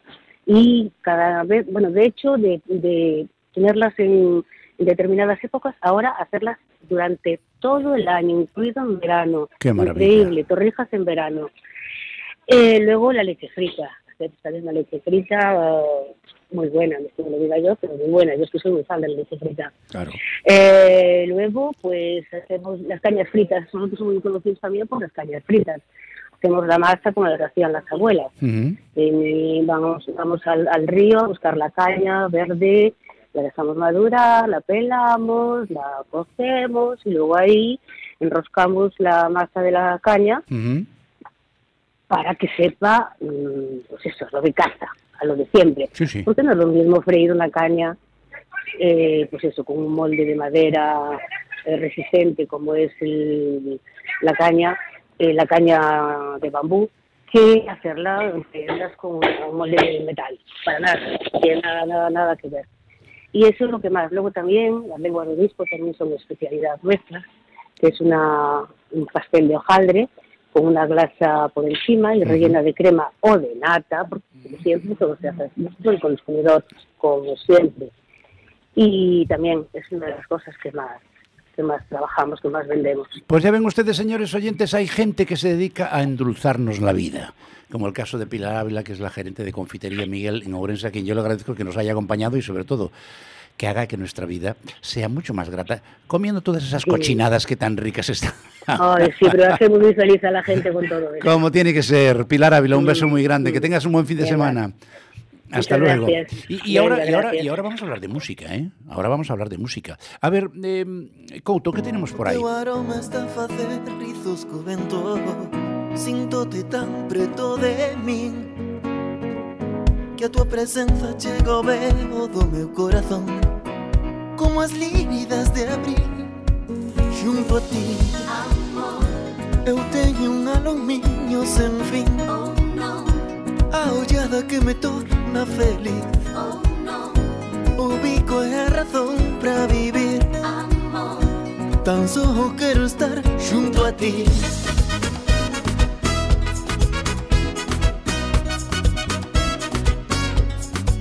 Junto a ti. E que lle dicir un rapaz nacido en Catoira que iba a chegar a donde chegou. Roy Casal, moi bo día. Hola, bons días, que tal? Ti dinche isto de rapaz e non o crees, eh? Eh, bueno, de categoría ainda menos. que tal, bueno, Roy, como estás? Todo moi ben, moi ben. Preparando a xira deste ano, estamos moi contentos en con como están funcionando os singles que estamos lanzando, este é o primeiro, uh -huh. temos outros xa en camiño. Eh, bueno, xunto a ti, pois eh, é un tema que, que acabamos de lanzar hai unha semana, como che decía, eh, estamos moi contentos con, con, con co, coa resposta da xente que nos ven seguindo nos últimos anos, verdade? É que cada certo tempo damos un xiro de, de timón eh, despois de Son Galego Son Cubano, que se foi outro xiro de Timón Bo, pois sí. tocaba empezar a facer outro outro outro proxecto e xa digo, Son Galegos ou Xunto a ti é o primeiro single despois de Son Galegos Son Cubano e marca o que será a miña línea nos próximos anos. Por certo que dixo un paxariño a min que tes un vídeo por aí que está arrasando.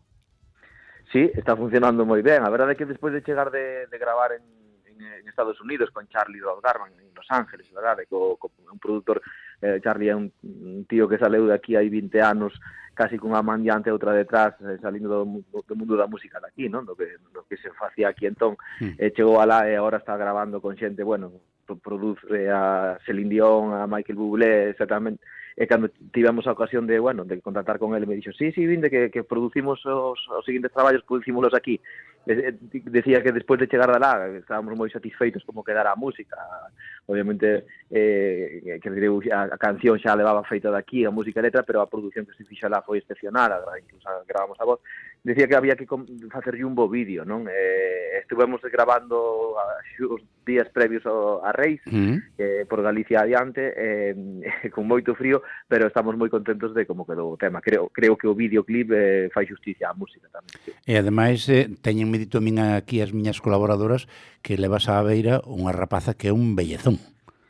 Sí, bueno, é unha rapaza que embellezamos sobre todo é unha eso comparto absolutamente, pero sobre todo é unha gran actriz, é unha sí, sí, sí, sí. galegas. Sí que é Beatriz Serén, verdade? Sí, que, señor. Que, que, que xa coincidira na serie Pazo de Familia do meu amigo Xosé María Besteiro, produtor de que tanto uh -huh. aprendín, que tanto lle debo, con ela coincidirá aí porque eu obviamente aparte de facer algún cameo, pero bueno, na serie estaba basicamente para poñerlle a música, esa serie que durou máis de oito temporadas.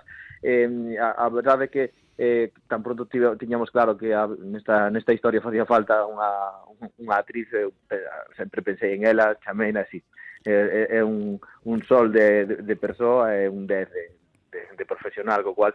Eh, sí Además, é, que, é un encanto como, como persoa, eh? Sí, sí, no, no, no, no digo por quedar ben, que no, no, no, no, eh, eh, que, pero a xente que a coñece sabe que é unha muller eh, tan dulce, tan sempre tan eh, agradable. E, ademais, e ademais, Roi, unha cousa que, que se aprecia moito da xente que, bueno, que ten fama e que te triunfa na súa profesión, sobre todo cando son profesións que teñen que ver co público.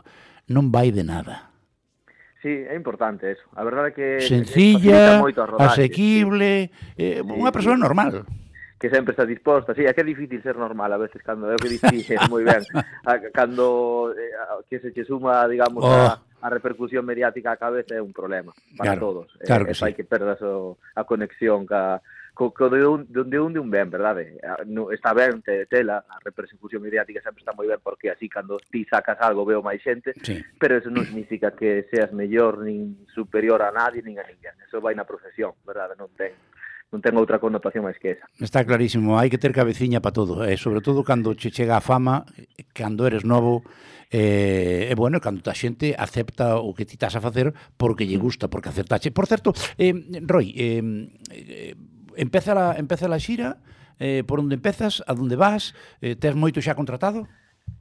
Sí, a verdade é que temos unha xira xa para este ano importante, que a xira, a xira nova empezará en maio, porque estamos sí. agora ca, cas cuestións técnicas, xa sabes, de, de, de esos ensaios xerais da música, a cuestión técnica dos escenarios, toda escenografía unha xira, as nosas xiras son importantes e moven bastante xente. Sí. Eh, temos un último concerto, un compromiso que vendo ano pasado, agora o 5 de febreiro en no Porriño, verdade? Será o último concerto de Son Galego Son Cubano, non ten sentido para nós, nin chegamos a tempo, nin ten sentido desgajar ese claro. ese, mm. ese ese concerto, ainda que estemos xa en 2023 da xira anterior, que que durou que durou seis anos, con este xa casi sete, verdade? Uh eh, eh, será a última ocasión de ver Son Galego Son Cubano co espectáculo como tal en directo, e obviamente faremos xunto a ti este single para que non queira xa escoitar en directo, eh, ainda que na seguinte xira, obviamente, os temas importantes e os temas que a todo o mundo lle gustaron de Son Galegos un Cubano estarán como non pode ser de outra maneira, non? Os artistas, aparte de presentar o novo, tamén sempre temos que poñer o escenario polo que a xente nos trouxe está aquí, non sempre se trata de, de tirar con toda a basura. entonces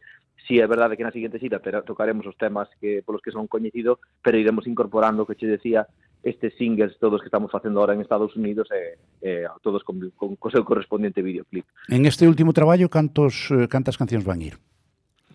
Vamos, este último traballo vais ir facendo, vamos ir lanzando eh, tema a tema, sí. Eh, xa hai varios temas que están feitos, e lanzaremos uns 4 temas ao ano durante os próximos 4 anos, do cual... Eh, o sea, 16, 16. Sí, de orden entre 12 e 15, calculamos, sí. que se, eh, cerraremos eh, dentro de 4 anos unha xira que, que formará o, por, un, por, un, por un disco que faremos seguramente, agruparemos todos os singles e todos os videoclips en un, en un traballo que, que o nome da xira xa o desvelaremos cando, cando iniciamos a xira en maio Pero sí, lanzaremos a xira ao revés, verdad? Iremos lanzando pouco a pouco os temas, incorporándoos ao directo, eh, porque tamén estamos facendo eso, é eh, a realidade, viaxar a, a Los Ángeles a gravar dous, tres temas de cada vez, uh -huh. eh, e iso é o que iremos mostrando, eh, cual será unha xira que se vai enriquecendo co paso do, de cada temporada. Sí. Pois, señores ouvintes, xa ven vostedes, alguén que traballa, eso, con perspectiva, de planificación a 4 anos, casi nada. Eso non é moi frecuente. Así lle vai deben a, a Roy Casal, a quen nos lle mandamos unha aperta moi grande, e, por suposto, a maiores do que vai pasar no Porriño dentro de pouco, despois esa xira dos próximos 4 anos, que vai ser, como sempre, un auténtico fenómeno tanto musical como social, porque anda que non nos sigue xente. Roy Casal, noraboa, unha aperta moi grande, e coídate, amigo, que tens que durar moito. Moitas gracias a vos, e igualmente. Unha aperta, Roy, hasta loguiño. Hasta logo. Y, y ustedes no se me vayan, no se me vayan que hemos terminado mm, esta parte de la programación, pero nos quedan todavía, bueno, media horita casi, porque vienen las noticias. Eso sí, después de una pausita para publicidad.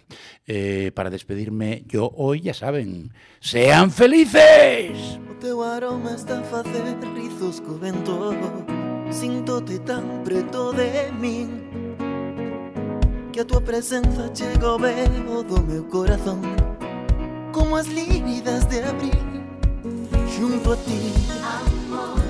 Eu teño un um alomiño sen fin oh, no. A ollada que me torna feliz oh, no. O bico é a razón para vivir Amor. Tan só quero estar junto a ti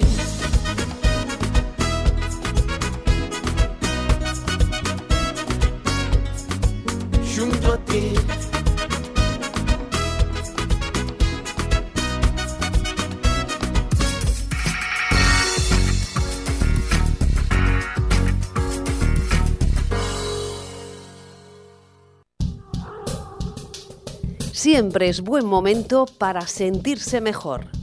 Clínica de Corps en Enrique Mariñas 32, Sport Center Coruña en Mato Grande. Unidad de referencia en cirugía y medicina estética, con un equipo liderado por el doctor Juan Luis Morán Montepeque y la doctora Encina Sánchez Lagarejo, con más de 30 años de experiencia. Pide tu cita en el 981 14 52 10 decorps.es. Ser mayor debería ser una buena noticia. Cada domingo de 7 a 8 de la mañana en Es Radio, esa será nuestra única y sana intención.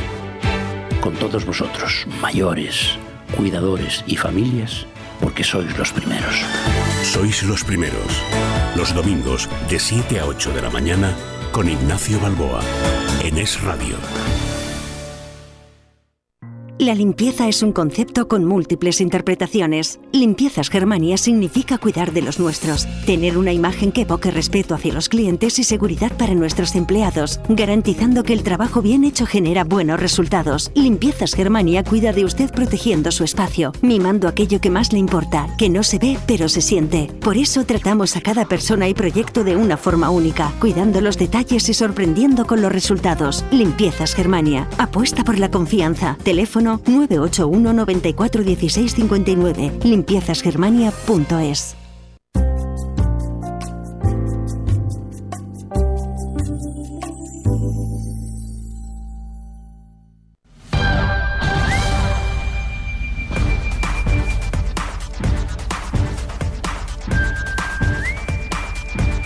Es Noticia Galicia con Sandra Fares.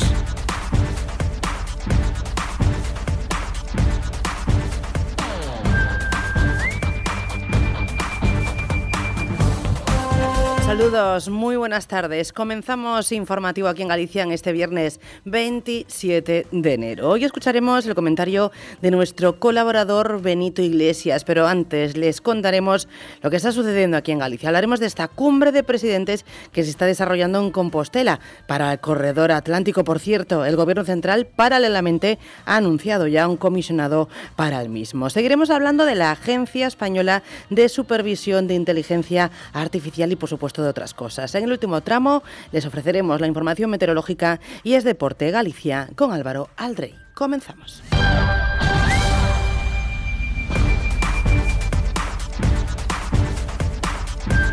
Y comenzamos precisamente hablando de la cumbre que se está celebrando en Compostela para demandar el corredor atlántico. El gobierno ya ha anunciado un comisionado para este corredor coincidiendo precisamente con la inauguración de la cumbre. El Ministerio de Transportes ha nombrado a José Antonio Sebastián Ruiz, hasta ahora gerente de material de Renfe Mercancías, como comisionado del desarrollo de este corredor. El gobierno ha trasladado este anuncio en esta jornada a través de un comunicado remitido a los medios justo coincidiendo con la inauguración de la cumbre en la que están participando los presidentes de la Junta, Alfonso Rueda, del Principado de Asturias, Adrián Barbón, y de la Junta de Castilla y León, Alfonso Mañueco, para reclamar un impulso real a este corredor. De hecho, la nota de prensa con el anuncio de este nombramiento de Ruiz como comisionado del desarrollo del corredor atlántico llegó apenas un cuarto de hora después de que el vicepresidente primero del gobierno gallego reclamase precisamente dicho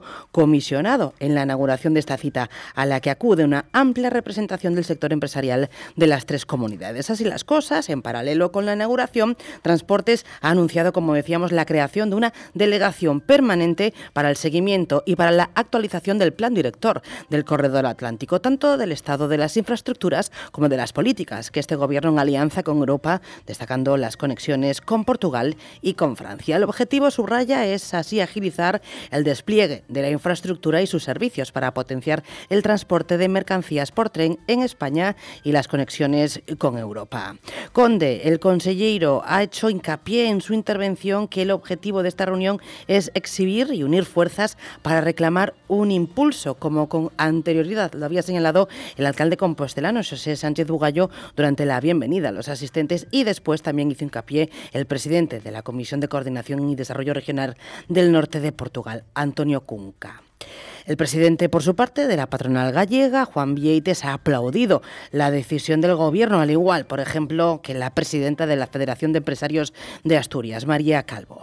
En cuanto a cuestiones concretas, se ha apostado por vertebrar el eje entre el Mediterráneo y el Cantábrico, así como la conexión que puede servir para Galicia y Asturias a través de Valladolid, muy importante, porque recala en Zaragoza. Como portavoz de los empresarios asturianos, María Calvo ha enfatizado que las demandas del noroeste no son un capricho, puesto que esta zona no puede quedarse atrás ni ser una isla en Europa, y ha clamado por la finalización de las conexiones de alta velocidad. En cuanto a la apertura de la variante de Pajares, ha celebrado que será un gran hito, pues se verá culminada próximamente y ha urgido un calendario claro de apertura y de frecuencias. En su turno, Vieites, el presidente de los empresarios gallegos, ha resaltado la fuerza y la unión del noroeste y ha advertido que si no hay un impulso de este corredor se pondrá a la región en una situación difícil para dinamizar y que sus empresas pueden ser más competitivas con el corredor. Por ello, ha llamado a aprovechar el volumen de fondos extraordinarios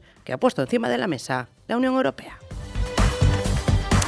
En portada hoy también seguimos hablando de la Agencia Española de Supervisión de Inteligencia Artificial. Y es que la subdelegada del Gobierno en la provincia de La Coruña, María Rivas, ha recalcado que la decisión de que la ciudad de Herculina sea la sede de la futura Agencia Española de Supervisión de Inteligencia Artificial de la AESIA está absolutamente documentada. Y es que ha señalado que están convencidos y que creen que no hay ninguna duda al respecto. Esto es lo que ha señalado a preguntas los periodistas tras eh, los recursos presentados ante el Tribunal Supremo. Al respecto, ha rechazado pronunciarse sobre este recurso desde que Granada eh, decide hacer una, un recurso contra la decisión de, la, de que La Coruña sea la sede. Ha dicho también que respeta todas las actuaciones judiciales y que no se van a valorar. Esto lo ha dicho, recordamos, después de que el Tribunal Supremo haya admitido a trámite el recurso presentado por la Asociación Sociedad Civil Juntos por Granada tras el acuerdo que determinó que la ciudad de Herculina sea la sede de la futura agencia AESIA.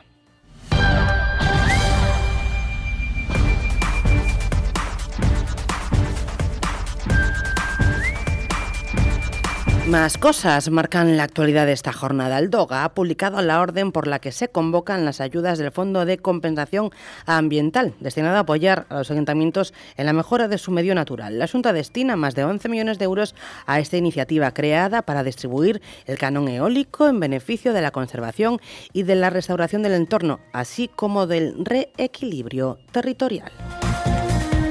Más cosas del DOGA. Publica este viernes la orden de ayudas al desarrollo este año de acciones silvícolas del Monte Gallego, dotadas para este ejercicio con 9 millones de euros. Entre el año 16 y el 22, la Consejería de Medio Rural actuó sobre más de 42.000 hectáreas a través de tareas de este tipo, a las que destinó una inversión de algo más de 77 millones.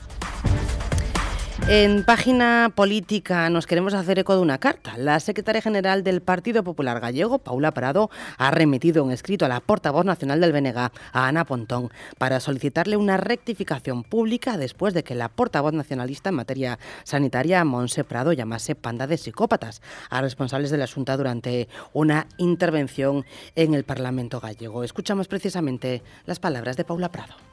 Para nós é unha, son unhas acusacións eh, gravísimas, eh, absolutamente inaceptables. E esta mañán eh, remitinlle unha carta á señora Pontón eh, solicitándolle unha rectificación pública eh, porque podemos ter visións diferentes de como afrontar pois a política, de como afrontar a sanidade, pero eso non pode xustificar en ningún caso unhas descalificacións desta maneira, eh, uns insultos, eh, como chamarlle psicópatas aos responsables da sanidade pública galega. Más cosas. La Junta pondrá en marcha en las próximas semanas cuatro planes de empleo dotados con un global de algo más de 36 millones de euros para favorecer la contratación de 3.500 desempleados en ayuntamientos, en empresas y también en entidades sin ánimo de lucro. Así lo decía nuestro presidente, Alfonso Rueda. eh, axudas por valor de 36,4 millóns de euros divididos en catro liñas. Eh, o que pretendemos conseguir é que a través de empresas, de entidades sin ánimo de lucro e de concellos se contraten eh, algo máis de 3.500 persoas desempregadas.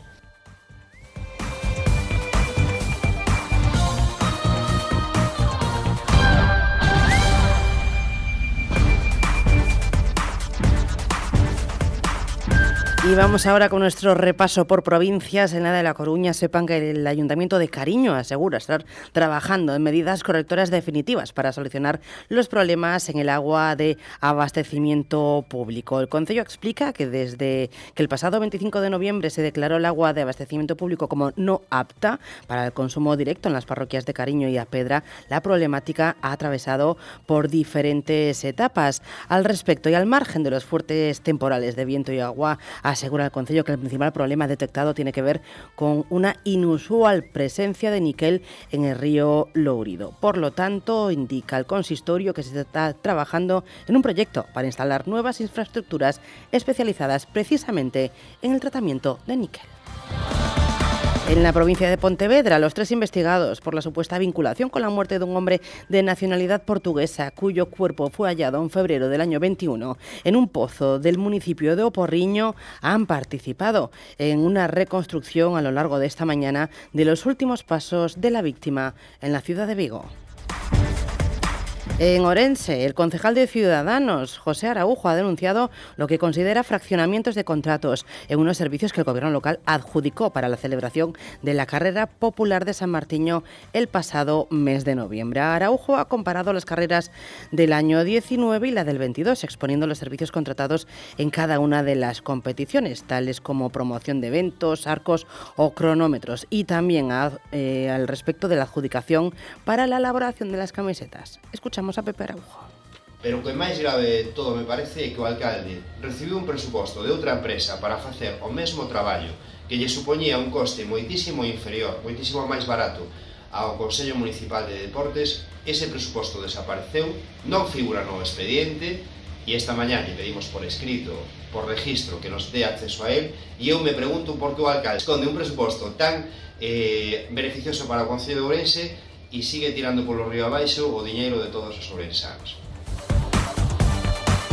Y terminamos en Lugo para contarles que el Banco de Alimentos de Lugo solo tiene reservas para dos meses y presenta carencias tanto de harina como de azúcar, como de aceite de girasol y también de lentejas. La presidenta del banco, Amadora Núñez, ha precisado perdón, que tienen seis productos básicos que son el arroz, la pasta, la harina, el azúcar y el aceite de girasol junto a las lentejas. Asegura que teniendo esto lo tienen todo. Así ha dejado caer que las reservas le aguantarán como mucho dos meses.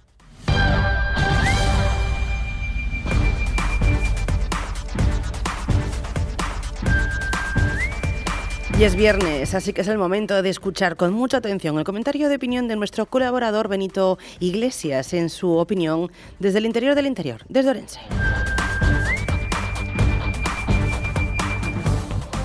Muy buenas desde el interior del interior, desde Orense, un viernes más. Hemos conocido estos días eh, los datos de viviendas vacías en la provincia de Urense y también de los municipios eh, desocupados. Así nos lo trasladaba una información del periódico La Región. Ourense es la provincia de toda España porcentualmente con más viviendas vacías, casi 60.000. No solamente eso, sino que también somos la provincia con más municipios con menos de 10 habitantes o sin ningún habitante. Y tenemos a nuestra ciudad, Ourense, siendo la única ciudad de las siete grandes ciudades de Galicia que también aumenta el número de viviendas vacías, ya que en el resto de ciudades no es así, sino disminuye, ya que la demografía, la población gallega, tiende a agruparse en las siete grandes ciudades y sus áreas de influencia. Mientras esto todo sucede, que no es eh, cuestión de un día, sino es con el paso del tiempo, lógicamente, y por falta de oportunidades laborales, entre otras muchas cosas, pues aquí en Urense, en la ciudad de Urense, pues se sigue a todo trapo. Fiestas, festejos, charangas, todo preparado ya para los carnavales, incluso para antes de los carnavales y para después de los carnavales. Las mejores orquestas del país, no vaya a ser. Claro, hay que recordarle a los orensanos que todo eso está pagado con dinero de nuestros impuestos. Que nadie vaya a pensar que nos regalan todo esta estas fiestas y jolgorios, ni muchísimo menos. Bueno, eso sí que es pensar y planificar el presente y el futuro de una ciudad. Eso sí que es gestionar los recursos municipales, bueno, pues con un rigor extraordinario y sobre todo pensando en el día después. Malgastar el dinero público, ¿qué va? Aquí esa palabra no existe. Aquí lo que existe es diversión continua y ya está. Vamos tomárnoslo con, con filosofía y con, y con alegría, por decirlo de alguna manera, porque realmente es mm, para, hacerse, para hacernoslo mirar lo que está pasando en la que todavía es la tercera ciudad de Galicia. No es de recibo que eh, la partida presupuestaria municipal, es decir, esos impuestos que tanto nos cuesta pagar a todos los orensanos y orensanas, se despilfarren en fiestas y en verbenas sin ton ni son en unas horas. Y el día después, ¿qué? ¿Qué hacemos? ¿A qué nos dedicamos? Y así podemos comprobar cómo en estos tres últimos años Orense ha perdido más de 2.000 personas de población en su ciudad. Y no estoy hablando de personas que han fallecido, no, no. Estoy hablando de un tramo de edad entre los 30 y 45 años, es decir, la población más activa.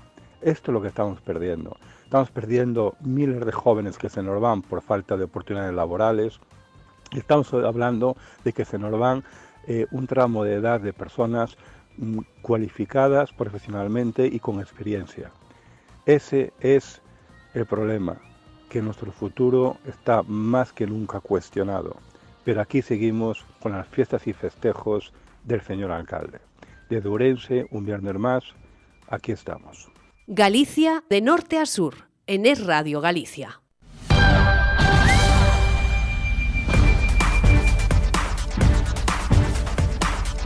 Y de la mano de Parking Caracas, en Santiago de Compostela, en la calle Orreo 59, ya saben, cómodo, céntrico y al mejor precio, les ofrecemos la información de las carreteras. En estos momentos podemos decir que se circula de manera fluida en general, pero por supuesto, eh, especial atención a las posibles nevadas y a estas heladas, sobre todo a primeras horas de la mañana y en zonas altas y montañosas. Precaución por estas cuestiones y, por supuesto, también precaución que viene el fin de semana y suelen haber muchos más vehículos en las carreteras.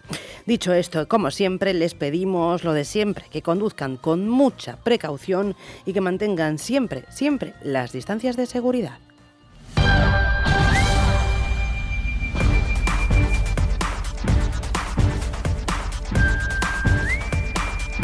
Y como no, queremos conocer la predicción meteorológica. Tenemos con nosotros a Carlos Otero de Meteo Galicia. Carlos, bienvenido, muy buenas tardes. Hola, ¿qué tal? Muy buenas tardes. Cuéntanos, por favor, cómo va a quedar este viernes. Bueno, pues seguimos con esa circulación del noreste que en una especie intermedia nos deja a cierta inestabilidad en la atmósfera, trayendo así a la mitad norte de Galicia sobre todo lluvias ocasionales, entre esos chubascos, momentos de apertura de claros. Menos probable es esa lluvia eh, alcance el sur de la comunidad. La tendencia es a que vaya aumentando la influencia anticiclónica de cara al fin de semana. Las, las lluvias así irán remitiendo a lo largo de la mañana del sábado. Se espera una tarde ya de, de tiempo seco. A partir del sábado enlazaremos un periodo bastante largo, posiblemente eh, abarque incluso gran parte de la semana próxima, un periodo de tiempo seco, de cielos con muy pocas nubes, alguna nube baja en el tercio norte y sobre todo todo temperaturas bajas. Lo más destacado van a ser las mínimas de las madrugadas. Volveremos a tener heladas generalizadas en Galicia. Bueno, eh, tiempo invernal. Pues Carlos Otero de Meteo Galicia, muchísimas gracias por esta información. Feliz viernes y mejor fin de semana, por supuesto. Gracias igualmente.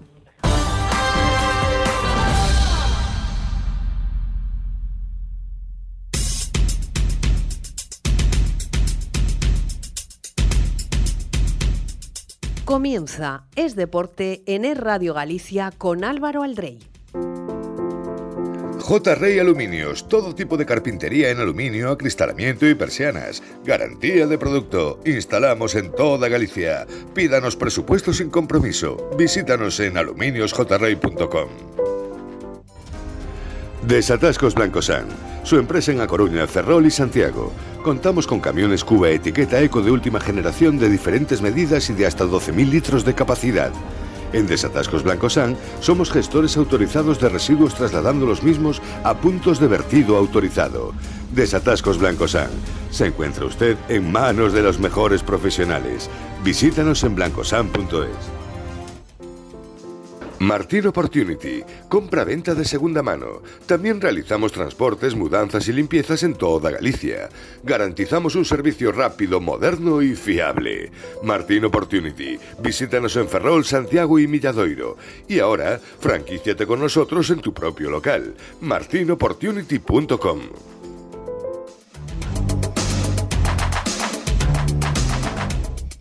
Hola, muy buenas tardes. Tiempo para el deporte en Es Radio Galicia en este viernes 27 de enero en el que llegan las previas. Las previas del fin de semana, tanto al mundo futbolístico como, como al poli, como al polideportivo. Y comenzamos ya con el mundo del fútbol en primera división. Celta Athletic de Bilbao, pues habrá que esperar hasta el domingo. Esta vez juegan los de Carlos Carballal el domingo a partir de las seis y media de la tarde. Sin bajas en los de, en el equipo celeste, mientras que en el Atleti se pierde el partido Íñigo Martínez por una fascitis plantar. Los vascos llegan a Vigo pues con la moral por las nubes tras lo visto ayer noche. En las semifinales de la Copa dieron una auténtica exhibición en Mestalla. Ganaron por 1-3 como pudo haber sido una goleada de escándalo. La pañolada fue tremenda en, en Mestalla una vez más y no me extraña, ya no solo por quedar eliminados en la Copa, sino porque están al borde de, los puestos de descenso también.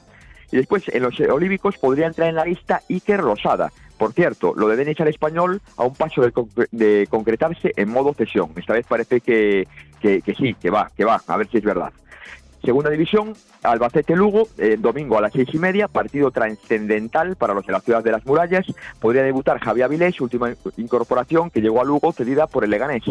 Y escuchamos un poquito a Carlos Pita, precisamente en la presentación de Javier Avilés.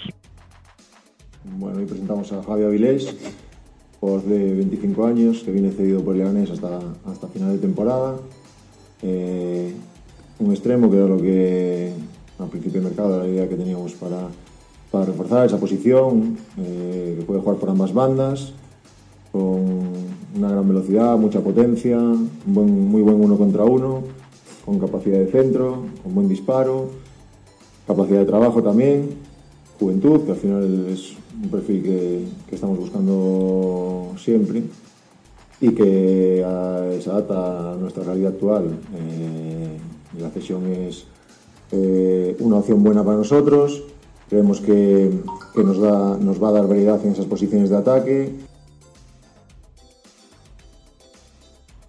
Y en primera federación, eh, Racing Ceuta, sábado a las 7 de la tarde. Ojo a este rival, pues aunque es el colista, ya dio sustos esta temporada equipos de la parte alta. Incluso le costó al Barcelona eliminarlo de la Copa del Rey. No lo tuvo, no lo tuvo nada fácil. Es cierto que el partido es en Ferrol y eso facilita un poquito las cosas, pero no deben de fiarse los de Cristóbal Parralo. Y precisamente eso dice Carlos Vicente, jugador del Racing, que escuchamos ahora un poquito también. Nunca se fueron, pero sí que es cierto que al final te basas en los resultados y los resultados no salen, pues está claro. Sí, sí, está claro que llevamos cuatro, cuatro puntos, además contra los equipos bastante potentes, ¿no? Y a seguir la racha de este fin de. Estuviste a punto de marcar, pero te lo recargan, cuidado, sí. una jugada espectacular, ¿no? Me habría encantado marcarlo, pero, pero bueno, igual si hubiésemos marcado gol cualquiera me habría, me habría gustado igual, pero sí, sí, ojalá hubiese entrado. La situación seguís ahí entre los cinco primeros, pero hay mucha igualdad, ¿no? Es decir, esto es jornada jornada. Sí, desde luego, y como hemos visto, por ejemplo, la Pull se podía meter en playoff y pierde contra el Ceuta, eh, los de arriba solo gana el Depor, entonces es una liga que cualquiera puede pasar, que puede pasar cualquier cosa, y más en la segunda vuelta, que, los equipos se han reforzado, que no son los mismos que en la primera vuelta, entonces eh, con calma, partido a partido que. También en esta categoría, Pontevedra Castilla, domingo a las 5, San Fernando Depor, domingo a las 4. Escuchamos aquí que Saberio, último fichaje del Depor. Bueno, eh, mediante mi representante me comunicó el interés del Depor y, y bueno, igual que, que dijo Lucas, no vengo a primera red, vengo al Depor, ¿no? El objetivo es claro y el único pensamiento es el ascenso. ¿Qué tal, Quique? Javi Torres, Radio, Radio Galega. Hablando un poco de tus características, es un, eh, un extremo extremo, eh, jugador de, de- de banda. Eh, ¿Te gusta desenvolverte quizás más por la a banda cambiada, ¿no? Pierna cambiada. Cuéntanos un poquito de, de esas características tuyas y, y sobre todo el hecho de, de explicar un poco la afición del D porque eres un jugador específico de banda y un poco a pierna cambiada, ¿no? Sí, bueno, arriba he jugado en las tres, he jugado en las tres posiciones, pero sí que me, me desenvuelvo mejor en la banda izquierda, porque puedo salir por fuera y por dentro y, y la posición en la que más cómodo me siento. En segunda federación abre la jornada del Compos que visita el Burgos mañana sábado a partir de las cuatro y media. Los locales son colistas y el equipo de Fabiano que es claramente favorito en esta ocasión. También mañana Polvorín Palencia. En el Palencia llegan tres jugadores gallegos, Adrián Castro, Miguel Ángel Duque y Vivito Suárez. Eh, mañana, sábado a partir de las eh, 4.45. Eh, Ourense Marino, ojo a la racha de los de Rubén Domínguez, pues ya están en zona de playoff. Y también mañana a las, a las 5 menos, también mañana a las 5 menos cuarto. Ya el domingo, Corucho Avilés, 12 y cuarto. Y será la jornada el derby entre Bergantillo y Orienteiro, ya sin Carlos López en los rojillos, tras firmar por el Zamora. Polideportivo, Liga CB, Breogán Covirán Granada, sábado a las 6, Gran Canaria Obra, domingo a las 6 y media. Escuchamos un poquito a Moncho Fernández, que nos habla del rival del fin de semana y de lo difícil que es ganar si no hay acierto en ataque. Eh, bueno, yo, yo creo que sirve como muestra que si la liga andesa no metes, pues es complicado, ¿no? Y lo cierto que es el rival que nos ha ganado con, mayor facilidad y con una mayor diferencia de puntos. Yo creo que cometiendo errores que los cometimos defensivamente no fue ese el gran problema, sino que ofensivamente estuvimos muy mal, muy desacertados, como bien has dicho, porque luego al final es un partido en el que tuvimos 10 pérdidas nada más, que, que estarían muy por debajo de, la media que promedian, valga la redundancia, los equipos en, Liga Endesa. Pero fue un día así francamente malo, eh, un día que con problemas, recuerdo que faltaban jugadores. De todas formas, siempre os digo lo mismo, no, se deben comparar, ¿no? porque aunque sea el mismo enfrentamiento, las mismas entidades, pues los equipos son diferentes, los estados de forma son diferentes. En Leporo, Leima Iraurgi, hoy a las 9 de la noche en Riazor, Guipúzcoa Cop, mañana a las 7, pues en Tierras Vascas. En el mundo del fútbol sala, primera división masculina, Noia Portus Apostoli, Rivera Navarra, pues eh, recordar que a Rivera Navarra lo entrena un gallego, Diego Ríos, exentrenador del Azcar Lugo en su momento y en estos años pasados en el Levante, donde hizo unas, tempor- unas temporadas eh, sensacionales. El partido será eh, mañana sábado a partir de las seis y media de la tarde. Descanso en primera femenina y en el mundo del voleibol, en, en la Superliga Femenina, MB Socuellamo, sábado a las 7.45, voleibol Superliga Masculina, Guaguas Arenal, sábado a las 7 y media, Río Duero Soria, Rotogal, sábado a las 7 y media. Escuchamos a Emilio Palacio, entrenador del Rotogal. Eh, ver los partidos que está jugando no, no sorprende porque lo está haciendo muy bien. Está siendo muy competitivo y muy regular además. A principio de temporada sí que era un equipo un poquito reformado, con jugadores nuevos, pero la verdad que están jugando muy bien. Eh, Juan Pablo, que, que ya estuvo aquí en Boiro, lo está haciendo bueno, de manera excelente, así que está aportando muchísimo al equipo y la verdad que Soria está donde se merece. ¿Por dónde pasan las opciones de Rutogal para apuntar en Soria? Bueno, es muy difícil. Las opciones, la verdad, que pasan por, por lo que decimos siempre, de ser, tener muchísimo acierto en, en el, en el ataque y, y sacar muy bien. Eh, el resto creo que lo estamos haciendo bien en defensa y en recepción. Hay partidos que nos cuestan un poquito más o menos, pero bueno, es algo que estamos haciendo bien. Y si logramos hacer eso, pero bueno, va a ser muy difícil. Soria es un equipo que está jugando bien y en su Finalizamos con el mundo del balonmano. Está parada la Liga Sobal debido a la disputa del Mundial. Esta semana hay descanso también en la División Honor Femenina, pero no nos olvidemos que juega el Atlético Domás en División Honor Plata, el Atlético Novas. Y lo hará mañana sábado a partir de las 7 horas ante el Zamora. Los de Orrosal son segundos, empatados con el líder Nada, Nava y sueñan con el ascenso. Nosotros lo dejamos aquí, nos despedimos hasta el próximo lunes, pasen un buen fin de semana, disfruten mucho, tengan alegría y eso, hasta, hasta el lunes.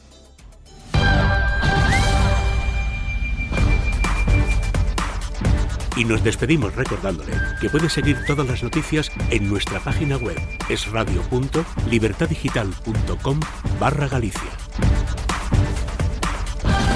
Es Radio. Servicios informativos.